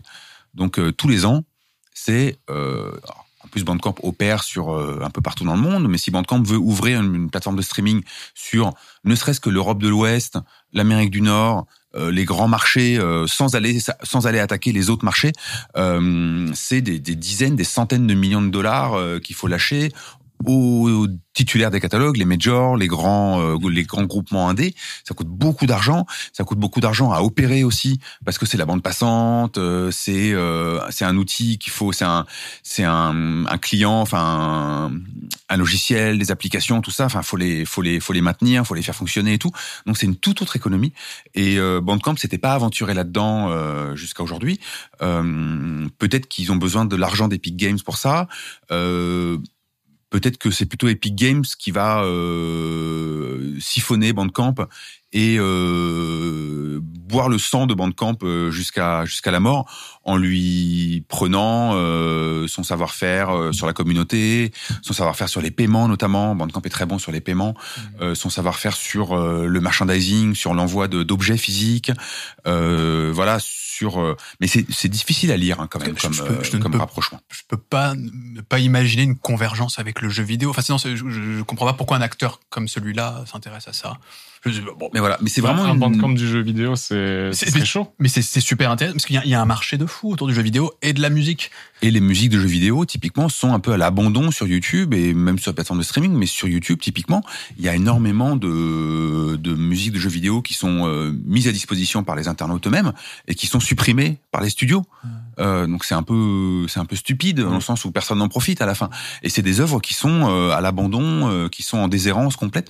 Et euh, c'est vrai que euh, Bandcamp pourrait, pourrait les accueillir et ça pourrait être. Il y a une demande forte. euh, voilà. Je crois d'ailleurs que c'est déjà le cas. Il y a beaucoup de studios indés de jeux vidéo qui ont sorti leur, enfin, qui mettent à disposition leur BO via Bandcamp plutôt que via d'autres canaux. Exactement, ça arrive parce qu'ils ont plus de contrôle là-dessus, voilà. Mais voilà, c'est vrai que c'est des, il faudra voir. C'est une, c'est difficile à lire comme euh, comme rachat. C'est vraiment, euh, ça a été la surprise. euh, moi, je, jamais, jamais, jamais, jamais, j'aurais dit, euh, oui, bien sûr que Bandcamp va être acheté par euh, Epic Games. En tout cas, en conclusion de, de cette partie, ce que je souhaitais illustrer, c'était un peu le sens de toute notre discussion, c'est que c'est un peu le bordel tout ça. Dans, enfin, dans, dans le sens, en tout cas, ça bouge tout le temps. C'est pas juste un truc, ok, il y a modèle Spotify, tout le monde copie ça, etc. C'est qu'il y a plusieurs façons de faire, et puis il y a des convergences à des moments, ils essaient de faire comme les autres, et puis ils s'en écartent, etc. Donc c'est- c'est difficile d'avoir une vision vraiment du futur. Et on- L'industrie musicale n'est pas encore sortie. C'est pas, c'est plus l'ère du disque, quoi. C'est plus il y a un truc très ancré. C'est comme ça, ça marche. Ouais. c'est sans cesse. On, on teste ça, on fait ça. Il y a machin qui fait Ouais, ça. parce que la révolution n'est pas achevée. Mm. En fait, on est encore euh, dans, euh, on est encore dans le temps de la révolution. On n'est pas encore dans le temps de la consolidation. Et d'ailleurs, euh, on sait qu'il y aura une consolidation à un moment, qu'il y aura des rachats de plateformes, des disparitions, des fusions, etc. On le, on le sait. Peut-être que Bandcamp et Epic Games euh, annoncent euh, ce temps de, de la de la consolidation. Et on est encore dans l'invention de de- d'un nouveau siècle de l'écoute. Euh, on dit que le streaming euh, est né en 2007. Effectivement, c'est vrai, 2006, 2007, Deezer, Spotify.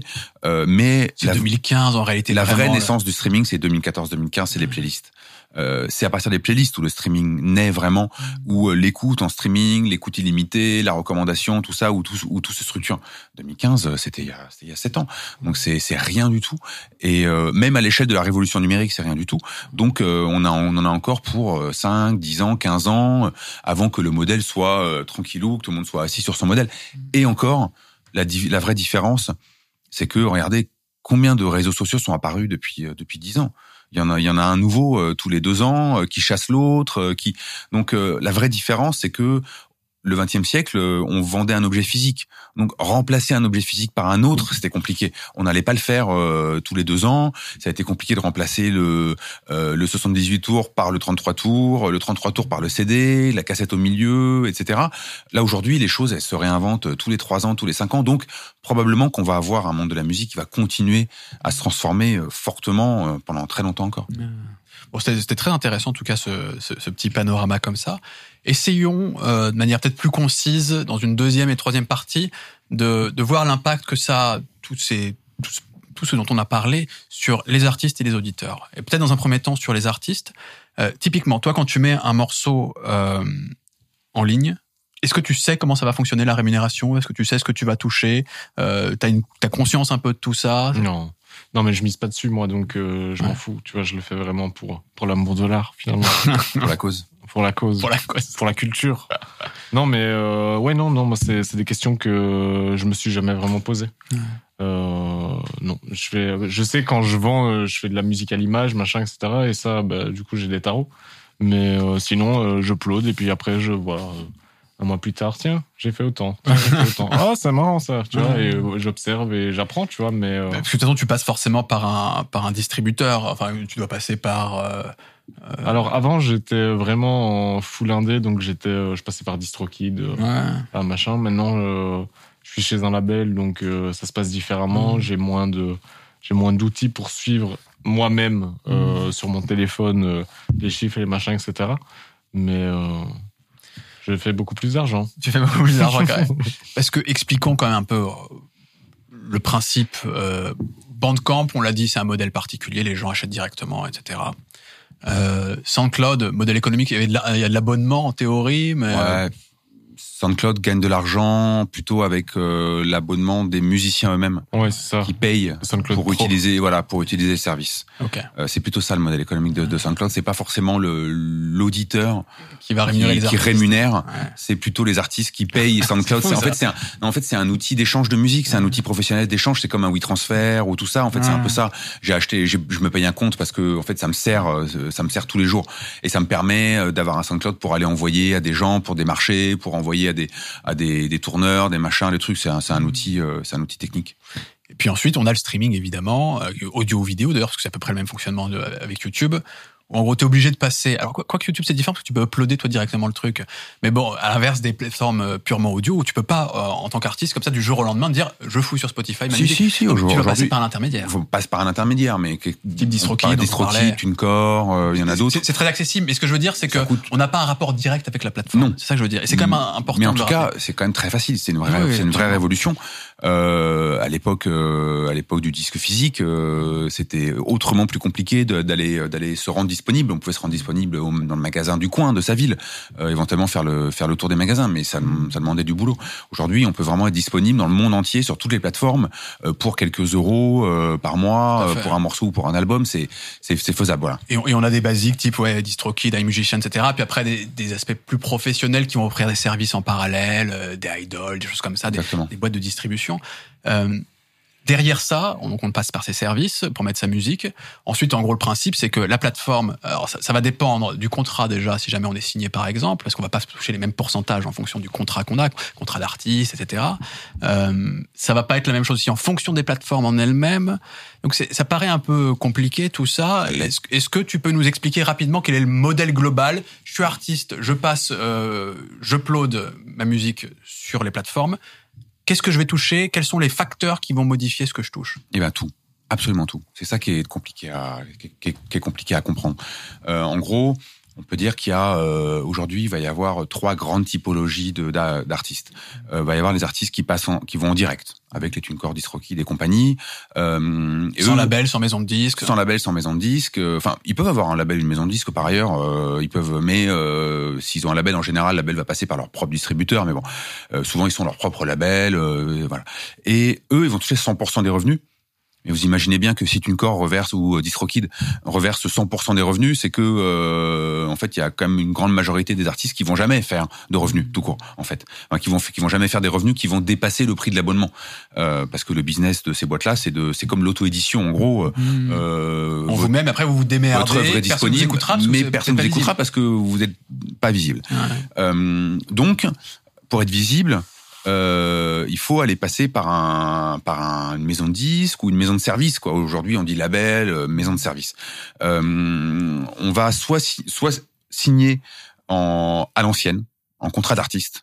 Le contrat d'artiste, c'est vraiment le contrat qui existait euh, depuis toujours. Euh, C'est euh, euh, j'arrive avec euh, ma musique euh, ou des idées de chansons ou des pistes de chansons et un label me paye une avance pour les terminer, paye le studio, paye les musiciens avec qui je vais bosser, m'accompagne artistiquement, me fait le marketing, euh, la fabrication s'il y a du physique, euh, la distribution et surtout euh, me va me représenter auprès des plateformes pour me pousser et auprès de éventuellement de la presse s'il y a besoin, etc.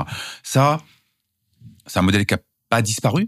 J'ai été surpris de voir que Rosalia est en contrat d'artiste euh, chez Sony, par exemple. Donc, euh, ça fonctionne encore pour des artistes. Il y a des artistes qui sont encore contents de ça euh, parce qu'ils ont un, ils ont trouvé les bonnes personnes dans, une maison. ils ont, ils ont trouvé des bons liens et ils sont contents comme ça. Mais dans ce modèle-là, un artiste va récupérer à la, à la fin. avec les histoires d'abattement, de machin, il y a plein de pièges dans tout ça. Un artiste va récupérer souvent moins de 10%, moins de 5%. Alors, j'imagine que Rosalia, elle, elle est à, à 20%, j'espère pour elle. Mais euh, c'est le modèle à l'ancienne, c'est le modèle de l'époque du disque physique où euh, il fallait être une maison de disques pour fabriquer du disque. Euh, C'était, fallait fabriquer des, objets, fallait les mettre dans un camion, les transporter, les mettre dans un magasin, aller chercher les sous, etc. Donc il y avait vraiment un boulot physique que euh, il fallait être une maison de disque pour pour pour pour faire ce boulot-là. Donc les artistes confiaient leur leur, leur musique à ça parce qu'en fait on, on confie son œuvre à une maison de disque pour tant d'albums et on est presque salarié, ouvrier de, de cette maison de disque.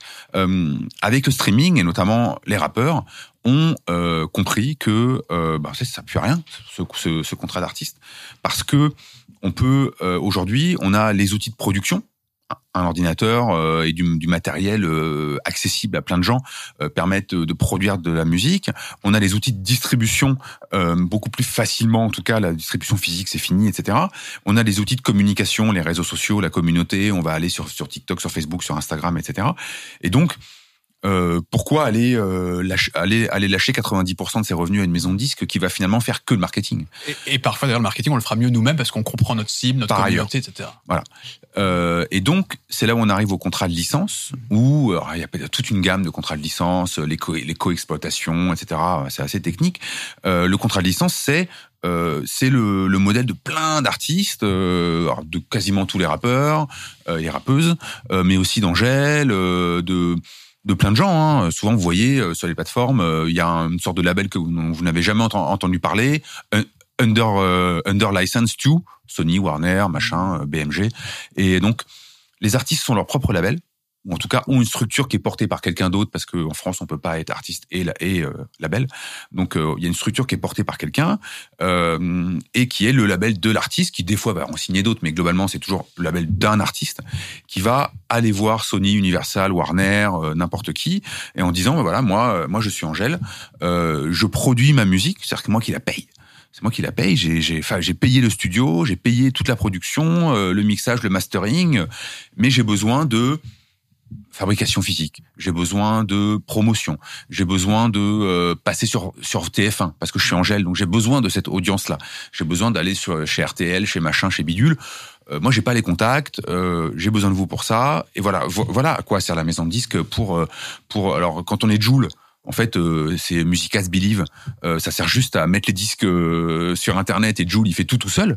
Quand on est Angèle ou plein d'autres personnes, bah, la maison de disque, elle va aller, elle va avoir un rôle de de divers et variés. Des fois la presse, des fois du, du, physique, des fois un accompagnement artistique aussi. Les artistes, ils ont besoin d'être accompagnés artistiquement. Des fois, ils savent pas où ils en sont, ils savent pas, euh, ils savent pas sur ce qu'ils ce font c'est bien, ils savent pas quelle est leur cible, ils savent pas euh, qu'est-ce qu'ils veulent faire après. Donc, euh, maison disque, ça sert à ça quand même. Donc, il y a plusieurs façons euh, de d'être entouré. Il y a plusieurs intermédiaires, etc. Euh, mais pourquoi trop souvent les artistes se plaignent des sommes qui vont être perçues derrière. Est-ce que c'est parce que les plateformes sont des radins? C'est eux en gros qui euh, qui décident ce qu'ils envoient ou est-ce que c'est en fait euh, les maisons de disques avec qui on a dealé, etc., qui elles ont l'argent et en fait les pauvres plateformes non, elles ont pas le choix elles sont déficitaires c'est compliqué pour elles etc comme un Spotify par exemple qui gagne pas tant que ça en fait euh, chaque année mais qui en réalité c'est tellement installé qu'il y a un potentiel on le sait très important. Pourquoi? Pourquoi? Il y a si peu de thunes. Pour les artistes en fait, il y a plein de thunes.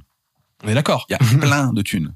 Il y a plein de thunes. Là, tous les chiffres sont en train de sortir euh, en France, euh, à l'international. Euh, on est dans des chiffres. En fait, on revient petit à petit. On sait que dans, dans 2, 3, 4 ans, on sera revenu au sommet de 2002, typiquement pour la France, qui est le pic ever euh, de, de, la musique. Je crois exemple. que 2021 aux États-Unis c'était la plus grosse. Alors avec l'inflation c'est pas exactement vrai, mais en réalité on commence à atteindre des chiffres. On est en train de revenir et on sait que dans les années à venir il n'y a plus qu'à dérouler. Vraiment l'argent est là, l'argent est de retour, il y en a plus que jamais. C'est pas pour rien que des gens ont claqué 500 millions pour acheter le catalogue de Bob Dylan ou Neil Young. Hein. C'est qu'il y a de l'argent quand même dans le monde de la musique en ce moment. Donc il y a énormément d'argent. Euh, c'est pas un problème de revenus, c'est un problème de de, euh, de, de, de, comment dire, de est-ce qu'il y en a assez pour tout le monde et comment il va chez les gens. Il y a plusieurs problématiques. Euh, déjà, clairement, il y a trop de musique, il y a trop d'artistes, il y a trop de chansons. Euh, il y a c'est des, des, des, des, dizaines de milliers de morceaux qui sont uploadés sur les plateformes tous les jours. Donc euh, mécaniquement, il n'y en aura pas pour tout le monde. Euh, c'est pas parce qu'on est sur la plateforme qu'on va gagner de l'argent.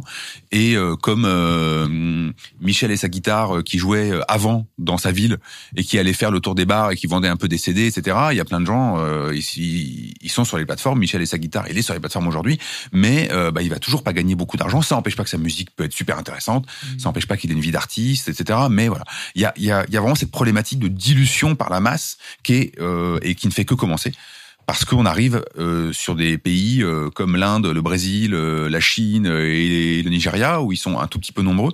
donc on va avoir, donc ça fait un vivier de créativité impressionnant, mais une dilution aussi problématique. Et qui est d'une certaine manière provoqué aussi par les plateformes avec un modèle économique, on parle souvent de pot commun, qui justement a tendance à valoriser plutôt les gros plutôt que de, de séparer réellement les revenus entre les artistes. C'est-à-dire que dans le prix d'un abonnement de quelqu'un, si je dis pas de bêtises, hein, c'est toi qui mhm. me, tu me corrigeras, dans le prix d'un abonnement qu'on va payer, en fait, c'est pas les gens qu'on va écouter qui vont récupérer de l'argent divisé ensuite en fonction de ce qu'on a le plus écouté, etc.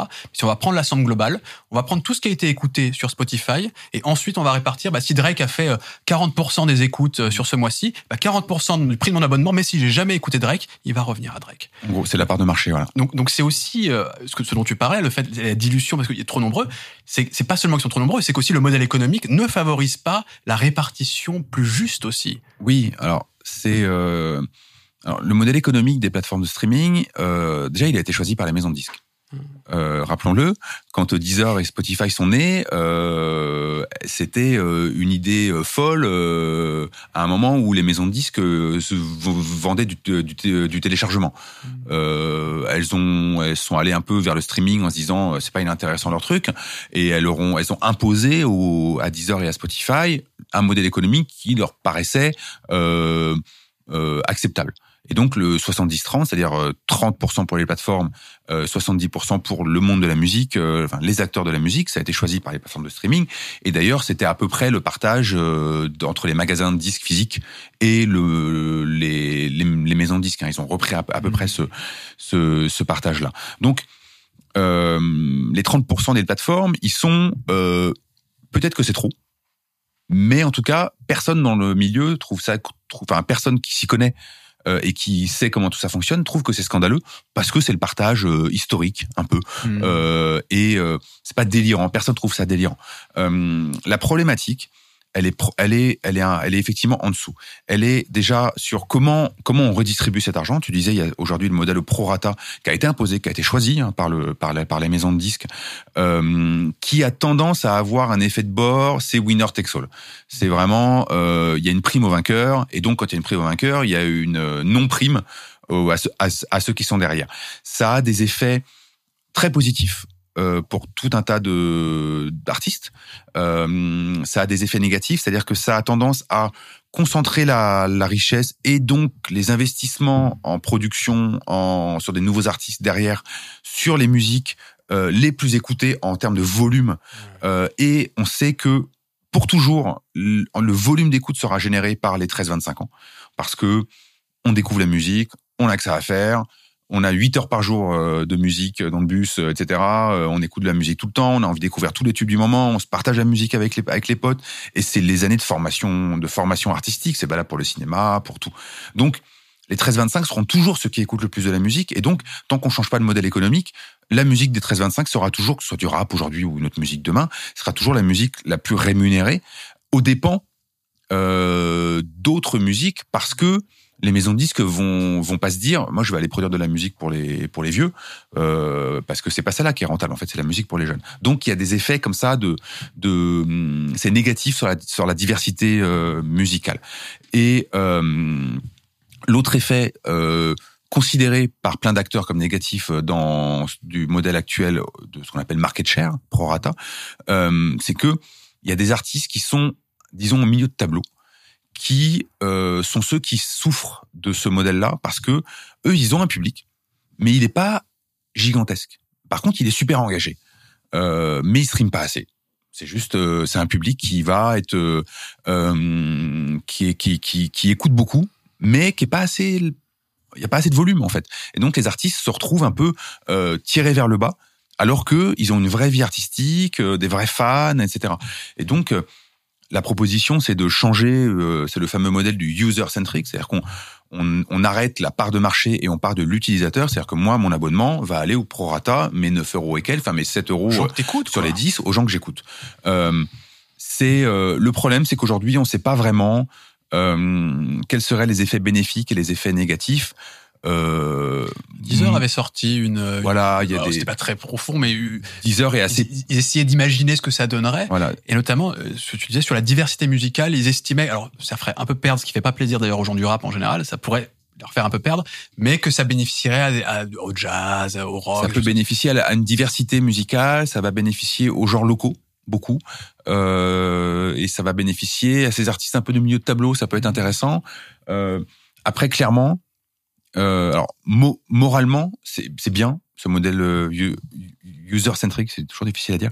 Il est intéressant moralement parce que c'est un peu bizarre de payer des artistes qu'on n'écoute pas, clairement. Euh, Il y a un truc un peu bizarre et donc inversement de dire en fait je donne quasiment pas d'argent à des artistes que j'écoute en boucle C'est fou. euh, c'est un peu un peu dommage.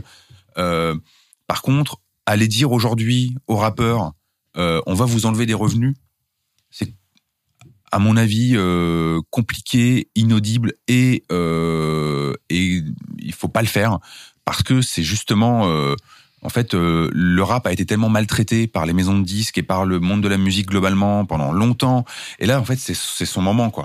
C'est son époque. Donc, c'est pas le moment d'aller d'aller leur enlever de la thune. Peut-être qu'il faut attendre que euh, qu'on passe à une autre époque musicale, à un autre truc, ou que le là, le rap aujourd'hui, c'est en fait, c'est devenu euh, la pop, la variété, tout en même temps. Donc, on est en train petit à petit de passer dans dans une autre génération, etc. Mais aller dire à des artistes qui ont galéré dans les années 2000, euh, bah là maintenant, t'en as bien profité pendant cinq ans, on va t'enlever des revenus.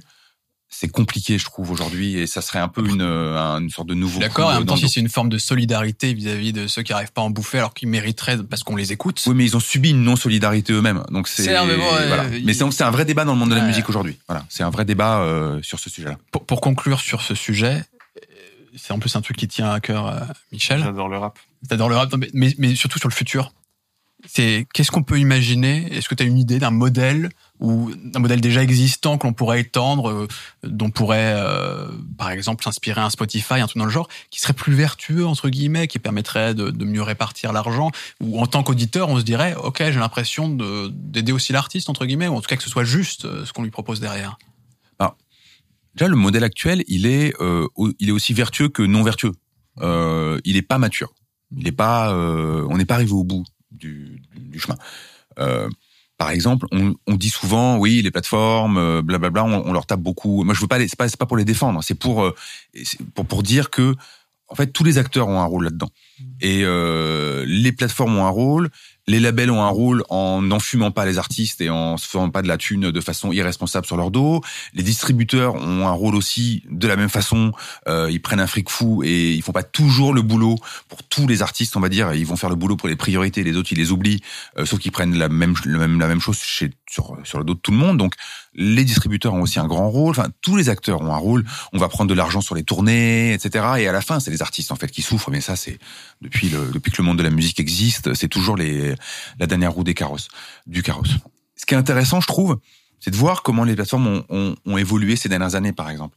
Euh, toutes les plateformes, Spotify, Deezer notamment, ont beaucoup travaillé ces dernières années pour euh, rendre un peu plus de choses à la diversité musicale, travailler des, playlists notamment qui racontent l'histoire de la musique, qui vont descendre dans l'underground.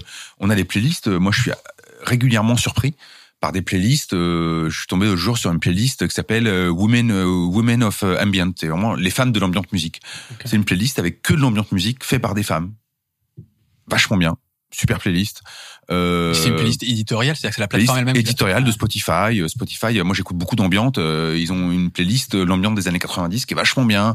Ils vont avoir des playlists de vraiment de trucs de niche, de, de grindcore japonais, de trucs vraiment. Ils, ils sont en train de faire ce boulot-là, de de de montrer qu'ils respectent la musique et donc ces playlists-là génèrent du bienfait, des revenus, euh, du.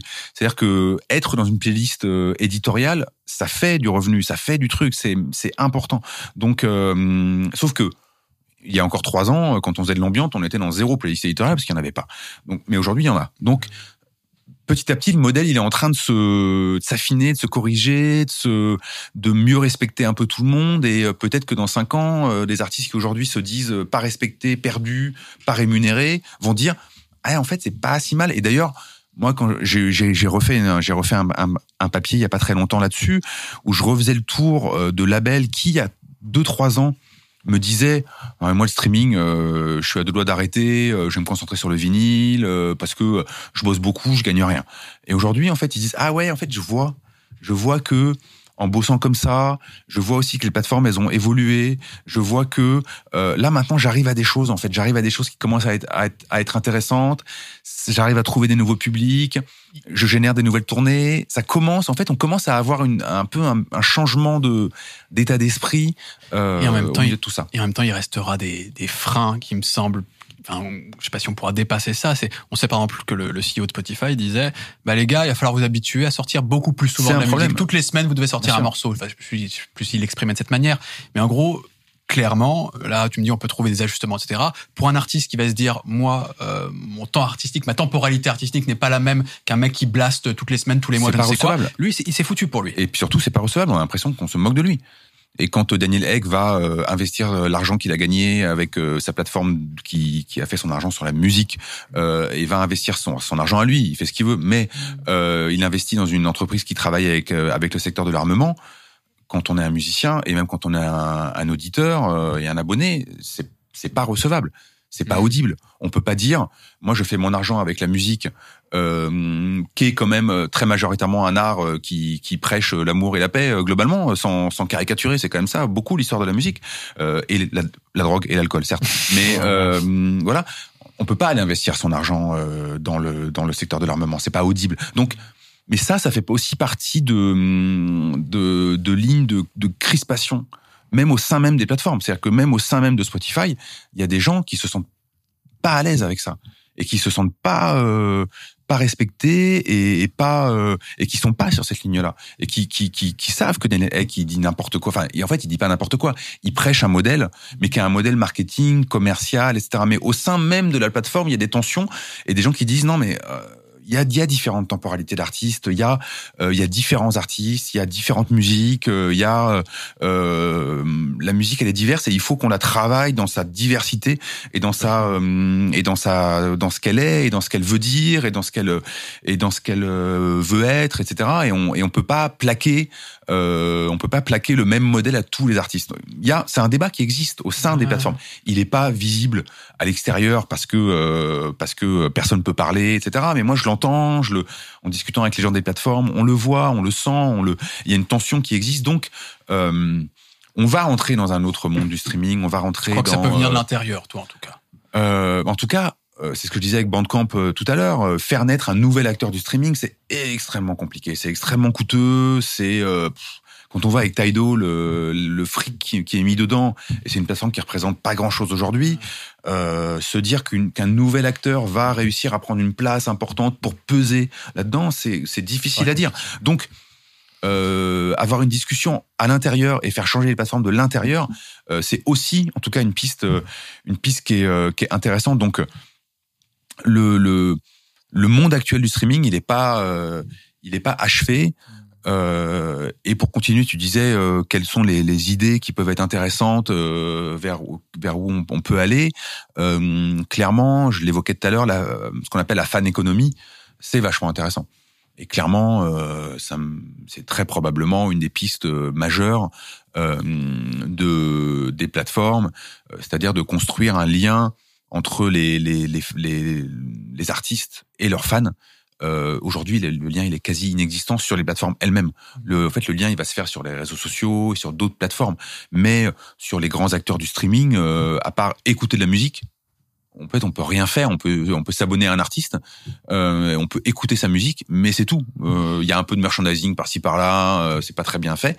Et pour les artistes, à part euh, euh, faire des mailings euh, pour vendre des places de concert en avant-première ou euh, des choses ou pousser le- la, la sortie d'un single, etc. les outils sont pas époustouflants non plus quoi. Et donc il manque une couche, ce que les plateformes euh, asiatiques font très bien. Euh, on n'en a pas parlé, mais plateformes comme QQ Music appartient à Tencent, qui est un, investisseur de euh, de Spotify, comme Melon en, Corée du Sud, qui est une grosse plateforme qui existe quasiment qu'en Corée du Sud, mais qui est plus gros que Deezer.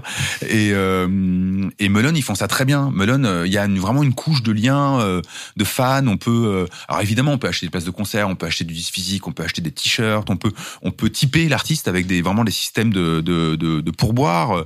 Euh, on peut euh, on peut s'abonner de façon payante à un artiste pour avoir des exclus, pour aller voir des. Et là, on a le droit à euh, un live par mois en exclure. C'est un live vidéo, c'est un live mmh. visio, mais en exclu ou des chats avec les artistes. Enfin, tout ce que font les influenceurs et TikTokers, les gens sur sur Twitch. c'est un Tipeee Twitch, dédié à la musique. C'est ce qui se passe sur Twitch, typiquement. On est vraiment dans ce cas. Et donc Twitch et Twitch, enfin ce que ce qui se passe sur Twitch euh, est en train d'influencer fortement ce qui se passe dans le monde de la musique, clairement.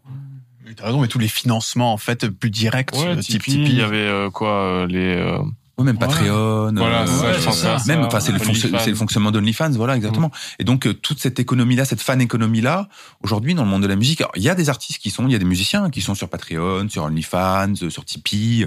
Et moi, l'autre jour, j'ai fait un papier avec un musicien qui s'appelle Kim, qui est un musicien qui fait de la, de la musique à guitare, euh, pop folk, euh, il produit énormément de musique. Lui, son truc, c'est, il, il, sort 10 disques par an, il arrête pas. Et, et en fait, il aime bien expérimenter les, les nouvelles formes. Et il a, donc, il a, il a, il a lancé un Patreon. Et il me disait, mais en fait, moi, j'ai 10 abonnés sur Patreon, je gagne, je gagne déjà plus d'argent que sur Spotify euh, tous les mois. Donc, pour un petit artiste comme lui, c'est intéressant. Oui. C'est pas si étonnant. C'est pas beaucoup d'argent. C'est pas beaucoup d'argent, c'est quelques centaines d'euros. Mais pour lui, c'est plus que ce qu'il gagnait avant. Le, défi va être, parce qu'on l'a dit, les, aspects communautaires sur les plateformes traditionnelles ont jamais, peut-être qu'ils n'ont pas été bien faits, mais ça n'a jamais complètement pris. Par contre, je suis persuadé que dans leur modèle dans leur idée de business d'un point de vue purement industriel, s'ils arrivent à récupérer une partie de la communication entre les artistes et leur public, c'est extrêmement intéressant parce que plus tu peux le monétiser, ça, tu peux, il peut y avoir de la sponsor, etc., de la publicité.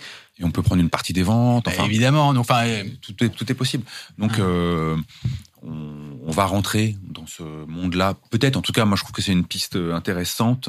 Euh, alors, est-ce que c'est les grosses plateformes qui vont se mettre à faire ça, ou est-ce qu'une plateforme peut émerger euh, en, en, étant basé sur des principes différents? Ou ça restera divisé peut-être. Ou ça restera divisé. Mais en tout cas, la fan économie, c'est un vrai, euh, c'est un vrai euh, outil. Et puis alors, bien sûr, les NFT se rajoutent là-dessus parce que c'est un outil typique de de, de vente. Euh, c'est un objet numérique, mais c'est un, c'est un objet qui permet de vendre quelque chose. Et, et ouais, on rentre dans ce dans ce nouveau monde et les, les, les fans et les artistes ne demandent que ça en fait. Donc c'est ça va être intéressant, je pense, de ce côté-là pour conclure euh, ce podcast, on voulait faire une dernière partie d'un point de vue un peu plus auditeur. Je te propose de, je vous propose de la résumer en une question. Euh, comme ça, ça nous donnera peut-être une petite idée. Est-ce que tu as des conseils aux gens pour découvrir la musique, euh, que ce soit à travers les plateformes, d'autres différents acteurs. Pas, Comment on peut découvrir de la musique sur Internet de plusieurs manières aujourd'hui? Est-ce que tu as des conseils à donner? Il y en a qu'un, c'est être actif. Non mais oui. non mais c'est hyper basique comme comme conseil, mais euh, les c'est le cœur du truc parce que les plateformes, euh, on parle souvent d'enfermement algorithmique, euh, la bulle de filtre, euh, etc. C'est une réalité euh, parce que les algorithmes ne peuvent pas euh, vous connaître mieux que vous-même. Enfin, c'est compliqué. C'est euh, ils, ils s'affinent. Il y a du machine learning. Aujourd'hui, il y a quand même des outils qui sont assez puissants, mais au bout d'un moment, vous allez vous enfermer mécaniquement parce que parce que c'est comme ça que ça fonctionne euh, techniquement. Et donc euh, la meilleure façon de découvrir de la musique sur Internet, c'est euh, de, de multiplier ses sources, euh, de pas s'enfermer sur une plateforme et de pas euh, se contenter des recommandations de la plateforme elle-même, euh, parce qu'au bout d'un moment, il y a un enfermement et on finit par s'ennuyer, etc. Je trouve que les avoir des personnes de confiance euh, que ce soit sur des réseaux sociaux, euh, sur des plateformes diverses et variées qu'on va suivre, euh, et aller taper des noms dans les plateformes de streaming, euh, aller suivre des artistes, etc., et nourrir la bête. En fait, je pense que euh, travailler un algorithme, par exemple, ça vraiment il faut nourrir l'algorithme. En fait, ça marche ça. En fait, l'algorithme, il faut pas le, il faut pas considérer qu'il est qu'il est qu'il est là pour vous envoyer de la musique, mais il faut le nourrir pour qu'il pour qu'il vous serve en fait. Je trouve que c'est un alors ça marche pas toujours Euh, mais vraiment, euh, on, on, gagne toujours à aller ajouter des choses, ajouter des mots, euh, taper des mots clés, taper des noms d'artistes, suivre les artistes, euh, glisser des morceaux dans sa playlist, etc. Évidemment, ça influence fortement l'algorithme, mais vraiment et aller euh, sortir de sa zone de confort, c'est-à-dire euh, lire un bouquin et noter des trucs, un magazine, euh, soit papier ou web, on s'en on s'en moque, mais des documentaires, euh, noter les noms des artistes, Shazam, aller taper enfin, des Shazam, etc. euh, Voilà, Shazam, ça marche vachement. Ouais. Euh, et en fait, le, le, le plus on plus on fait bouger les choses, les choses bougent. C'est vraiment un truc. Euh, euh, les plateformes, les plateformes de streaming sont des outils, euh, sont des objets qui sinon sont inertes. L'un des trucs qui marche très bien sur beaucoup de plateformes, c'est le système de radio qu'on peut déclencher à partir d'un titre ou d'un ou d'un album, par exemple. Ça, ça marche pas mal parce que souvent on va aller découvrir des choses qui sont dans l'univers, euh, mais qu'on connaît pas forcément et tout. Donc ça, c'est plutôt, euh, c'est plutôt, je trouve, souvent même mieux que les algorithmes, que la recommandation purement, euh, enfin, recommandation de la semaine, et trucs, euh, découverte de la semaine et tout. Euh, et donc en fait, je disais, être, être actif, vraiment, c'est, c'est, c'est le truc bête effectivement, mais euh, euh, plus on est un utilisateur une- ou une utilisatrice actif euh, sur le sur une plateforme, plus on va être récompensé en retour par euh, la machine qui travaille pour euh, pour pour soi et pas pour la plateforme en gros. Parce que euh, sinon les algorithmes ils sont davantage faits pour travailler pour la plateforme dans le sens où ils vont aller vous amener vers les succès du moment euh, dans votre zone de confort en fait. Et alors, si ça vous convient, tant mieux. Euh, mais si vous avez envie de découvrir de la musique, euh, allez, euh, allez nourrir la bête et attendre qu'elle vous rende ça euh, fois 100 parce que c'est et là à ce moment-là ça devient génial parce que pour le coup, euh, alors moi je peste tous les jours euh, contre l'algorithme de Spotify ou d'autres parce que euh, parce que j'aimerais bien plus. Euh, parce que moi je, je m'en sers pour découvrir de la musique et des fois je me sens j'en ai un peu marre qu'ils me recommandent toujours les mêmes trucs.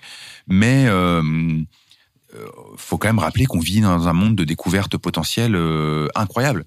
Et moi qui suis assez vieux pour avoir vécu le monde de la rareté, euh, où euh, j'avais accès qu'aux disques dont j'avais accès au- auxquels j'avais accès physiquement, euh, avoir vécu ce que je raconte dans mon bouquin, avoir vécu déjà le MP3 où tout d'un coup tout était disponible, mais fallait aller découvrir par soi-même, aller les chercher ou alors aller parler à des gens qui recommandaient des morceaux, etc. Hyper intéressant, mais très lent. Euh, voilà. Aujourd'hui, euh, on- les playlists, les algorithmes, les réseaux sociaux, les, les Les YouTube, les TikTok, les trucs, euh, servez-vous de tout pour euh, pour euh, hum, découvrir des choses et et utiliser les algorithmes euh, à votre bénéfice et pas au bénéfice de la plateforme en étant trop passif. Ouais. Même si euh, passivité, ça fait partie aussi de la vie et c'est cool de, de mettre une playlist à la con aussi euh, et d'écouter ce qu'on connaît déjà. Il y a pas de, il y a pas de mal du tout à ça. Et- Et en termes peut-être plus de, de curation justement, de choix éditoriaux humains derrière, etc. Est-ce que tu as quelques références, quelques, quelques sites, quelques personnes? Est-ce que c'est intégré parfois sur des plateformes? Euh, Ou là il y aura plus vraiment du, du conseil entre guillemets, du Bah, ça, ça dépend vraiment dans quel secteur musical parce que vraiment. il y a pas des euh, références, ou des sites même qui seraient spécialisés là-dedans, des sites de curation musicale par exemple. je sais pas. De moins en moins, en fait, bizarrement. hein. C'est ça qui est. En fait, il y a énormément de curateurs euh, sur les plateformes ou sur YouTube, etc. Des gens qui vont pouvoir aller recommander de la musique, mais même les médias musicaux, en fait, euh, qui font vraiment un travail comme ça. Et n'a pas non plus. euh, on peut pas dire qu'on soit dans une époque. euh, Il y a parce que- Julien Beats. Comment Il y a Julien Beats. Voilà, il y a Julien Bis. Non, mais parce que tout le monde est curateur aujourd'hui, Ouais. donc euh, il faut démultiplier les les sources. Euh, moi, je me sers vraiment un peu de tout. euh, je me sers. moi, c'est bête, mais j'écoute beaucoup la radio. Ouais. J'écoute beaucoup. En fait, T'écoutes quoi? bah, j'écoute Philippe et Nova. En fait, et, et, et- mais, mais d'autres aussi. Mais finalement, euh, non, mais c'est bête, c'est hyper bête de dire ça. Mais en fait, euh, les gens ils sont payés pour être curateurs sur ces sur ces radios. C'est leur boulot. Ils font ça toute la journée. Mhm. Donc, euh, euh, ils, ils sont là les les curateurs en fait. Euh, FIP, euh, Nova, d'autres radios, des radios locales chez vous. Euh, Prune FM, euh, je crois que c'est à Tours. Prune FM, par exemple, je suis passé l'autre jour. Euh, Prune FM, c'est super. Euh, euh, euh, euh, RBS à Strasbourg, euh, qui est une super radio. Enfin, il y a plein de super radios dans chaque euh, grande agglomération. Il y a la super radio où les, les les radios campus, etc. Écoutez la radio. Vraiment, c'est un, c'est un, c'est une source de découverte. Enfin, ça paraît complètement dingue de dire ça, mais en fait, écouter la radio, c'est, euh, c'est un truc un peu fou qu'on peut faire aujourd'hui pour découvrir de la musique, vraiment. Sûr. Et euh, lire des livres, euh, lire des, lire des, enfin voilà, c'est euh, aller euh, et euh, et après, ouais, moi, je citais Currents, Currents.fm. Moi, j'aime bien euh, parce que ça, ça me permet d'aller suivre des gens qui me font sortir un peu de mon, de ma zone de confort. Euh, euh, voilà, moi je et sur les réseaux sociaux, les réseaux sociaux servent beaucoup aussi de, de veille. Moi, je fais une grosse veille euh, sur Twitter notamment, euh, mais ça c'est valable sur Instagram ou sur Facebook. euh, C'est un peu la même chose, hein, c'est les mêmes acteurs souvent. Et euh, suivre euh, des gens qui écoutent beaucoup de musique, des magasins de disques. Moi, je suis des magasins de disques au Japon. euh, Je comprends rien à ce qu'ils écrivent. hein. Ils écrivent en japonais. Je, je, je lis pas le japonais, Mais ils etc. mettent Mais YouTube régulièrement. mais ils mettent un lien, ils mettent ils mettent une pochette de disque, euh, ils mettent un nom que je peux lire. Et du coup, je, je connais pas ce truc-là. Tiens, je vais écouter. Ah. Et du coup, ça me fait, ça m'amène quelque chose qui est une une anomalie dans mon dans mon écoute. Et donc l'algorithme se repaît de cette anomalie et va me nourrir en anomalie par derrière. Donc c'est ça qu'en fait il faut générer des anomalies. Et, euh, et donc il faut aller chercher des gens qui vous sortent de votre zone de confort. Euh, ça peut être tout bêtement une radio, ça peut être euh, effectivement des acteurs divers et variés euh, du monde de la musique euh, sur les réseaux sociaux. Entouré de, de de possibles infinis, donc il faut s'en servir. Écoute, on a plein de conseils. Sofiane, tu es infatigable, mais nous non. D'accord. Je vois Michel qui commence à, décliner Comme petit ceci, à mais C'est petit. pas ta faute du tout, j'ai juste pas beaucoup dormi comme chaque nuit. euh. C'était passionnant en tout cas, Ouais. Euh, très intéressant. Encore, Merci. encore mille merci d'être euh, venu nous voir. Peut-être un petit, euh, où est-ce qu'on peut retrouver ton travail? Qu'est-ce qu'on peut mettre en avant? Réseaux sociaux? Peut-être les, jours tout simplement? Ouais, lesjours.fr toujours euh, où je mène un travail euh, de donc d'enquête et de journalisme euh, vraiment sur le, le monde du streaming et ses, euh, ses différents euh, aspects au niveau des artistes, des maisons de disques, etc. Les auditeurs, très important. La recommandation, l'effet stream, le c'est un peu mon c'est c'est un peu mon dada en ce moment le stream. Euh, et j'ai aussi une chronique Ça serait bien qu'on en parle et le j'ai aussi, j'ai aussi une chronique euh, le, le samedi euh, qui s'appelle Face A Face B sur les jours, Mhm. euh, qui a qui est une chronique artistique. Et l'idée, c'est de prendre un disque, donc en face A, euh, un disque qui, qui vient de sortir, une actualité, euh, gros, grande ou petite, et en face B, de lui mettre en regard un disque ou une chanson ou un mouvement artistique. Euh, pour les vraiment les, les faire euh, les faire les faire euh, com- communiquer les faire parler euh, ça peut être vraiment euh, je pars d'un truc ça m'évoque un vieux disque ça m'évoque euh, euh, des artistes d'une même scène euh, ça m'évoque euh, un instrument va m'évoquer un truc alors des fois le lien est plus ou moins euh, évident des fois c'est moi qui, qui délire un peu mais ça permet de parler de C'est un exercice de intéressant. tout un tas de Ouais. musique c'est un super exercice Ouais. intellectuel euh, parce que toutes les semaines il faut que je trouve un disque qui me plaît et un disque dont j'ai envie de parler en face B et, et qui a un lien entre les deux. Euh, voilà, euh, de temps en temps sur RFI aussi dans une émission qui s'appelle Musique du Monde, euh, à la radio assez régulièrement et moi je suis plutôt sur Twitter parce que j'ai quitté Facebook depuis bien longtemps et Ou Insta. Insta, j'y suis un petit peu, mais comme observateur, je suis quasi pas actif. Pareil sur TikTok, je suis un pur observateur parce que en fait, euh, mes journées euh, sont trop chargées déjà et je, je peux pas avoir, euh, je sais pas comment on fait pour gérer plusieurs réseaux sociaux en même temps. Je... Nous mettrons ton Twitter dans la description. Ah, Absolument. Ouais, c'est- vous mettrez mon compte Twitter. C'est là où je suis le plus actif en général et je parle pas mal de et de la musique et de l'industrie de la musique et je fais des blagues un peu nulles sur la musique aussi. Très bien. Sofiane Fanen sur Twitter. Chronomusique sur Twitter? Bien sûr, sur Twitter, sur TikTok. Sur TikTok? Suis-moi sur TikTok, on arrive aux 60 000, c'est légendaire. je suis un TikToker. Écoute, t'es un TikToker. Tu as bientôt un disque de platine et tu es bientôt TikToker. Ouais, C'est ton CV. C'est mon CV. On peut dire ça comme ça. Exactement. Et puis un grand merci évidemment euh, à Thoman euh, de nous soutenir pour faire cette émission. Un grand merci aussi aux gars de la bouclette qui sont autour de nous, Et très beau. euh, qui nous accueillent, qui font toute la Merci. technique, etc., qui travaillent très très bien. Et puis bah voilà, Sophia encore vraiment c'était un, vrai plaisir. de tomber sur quelqu'un d'aussi passionné, aussi qualifié pour nous aider à y voir un peu plus clair dans ce, compliqué de la peu. musique. euh, carrément. À bientôt tout le monde. Salut. Merci. Merci. Merci. Ciao.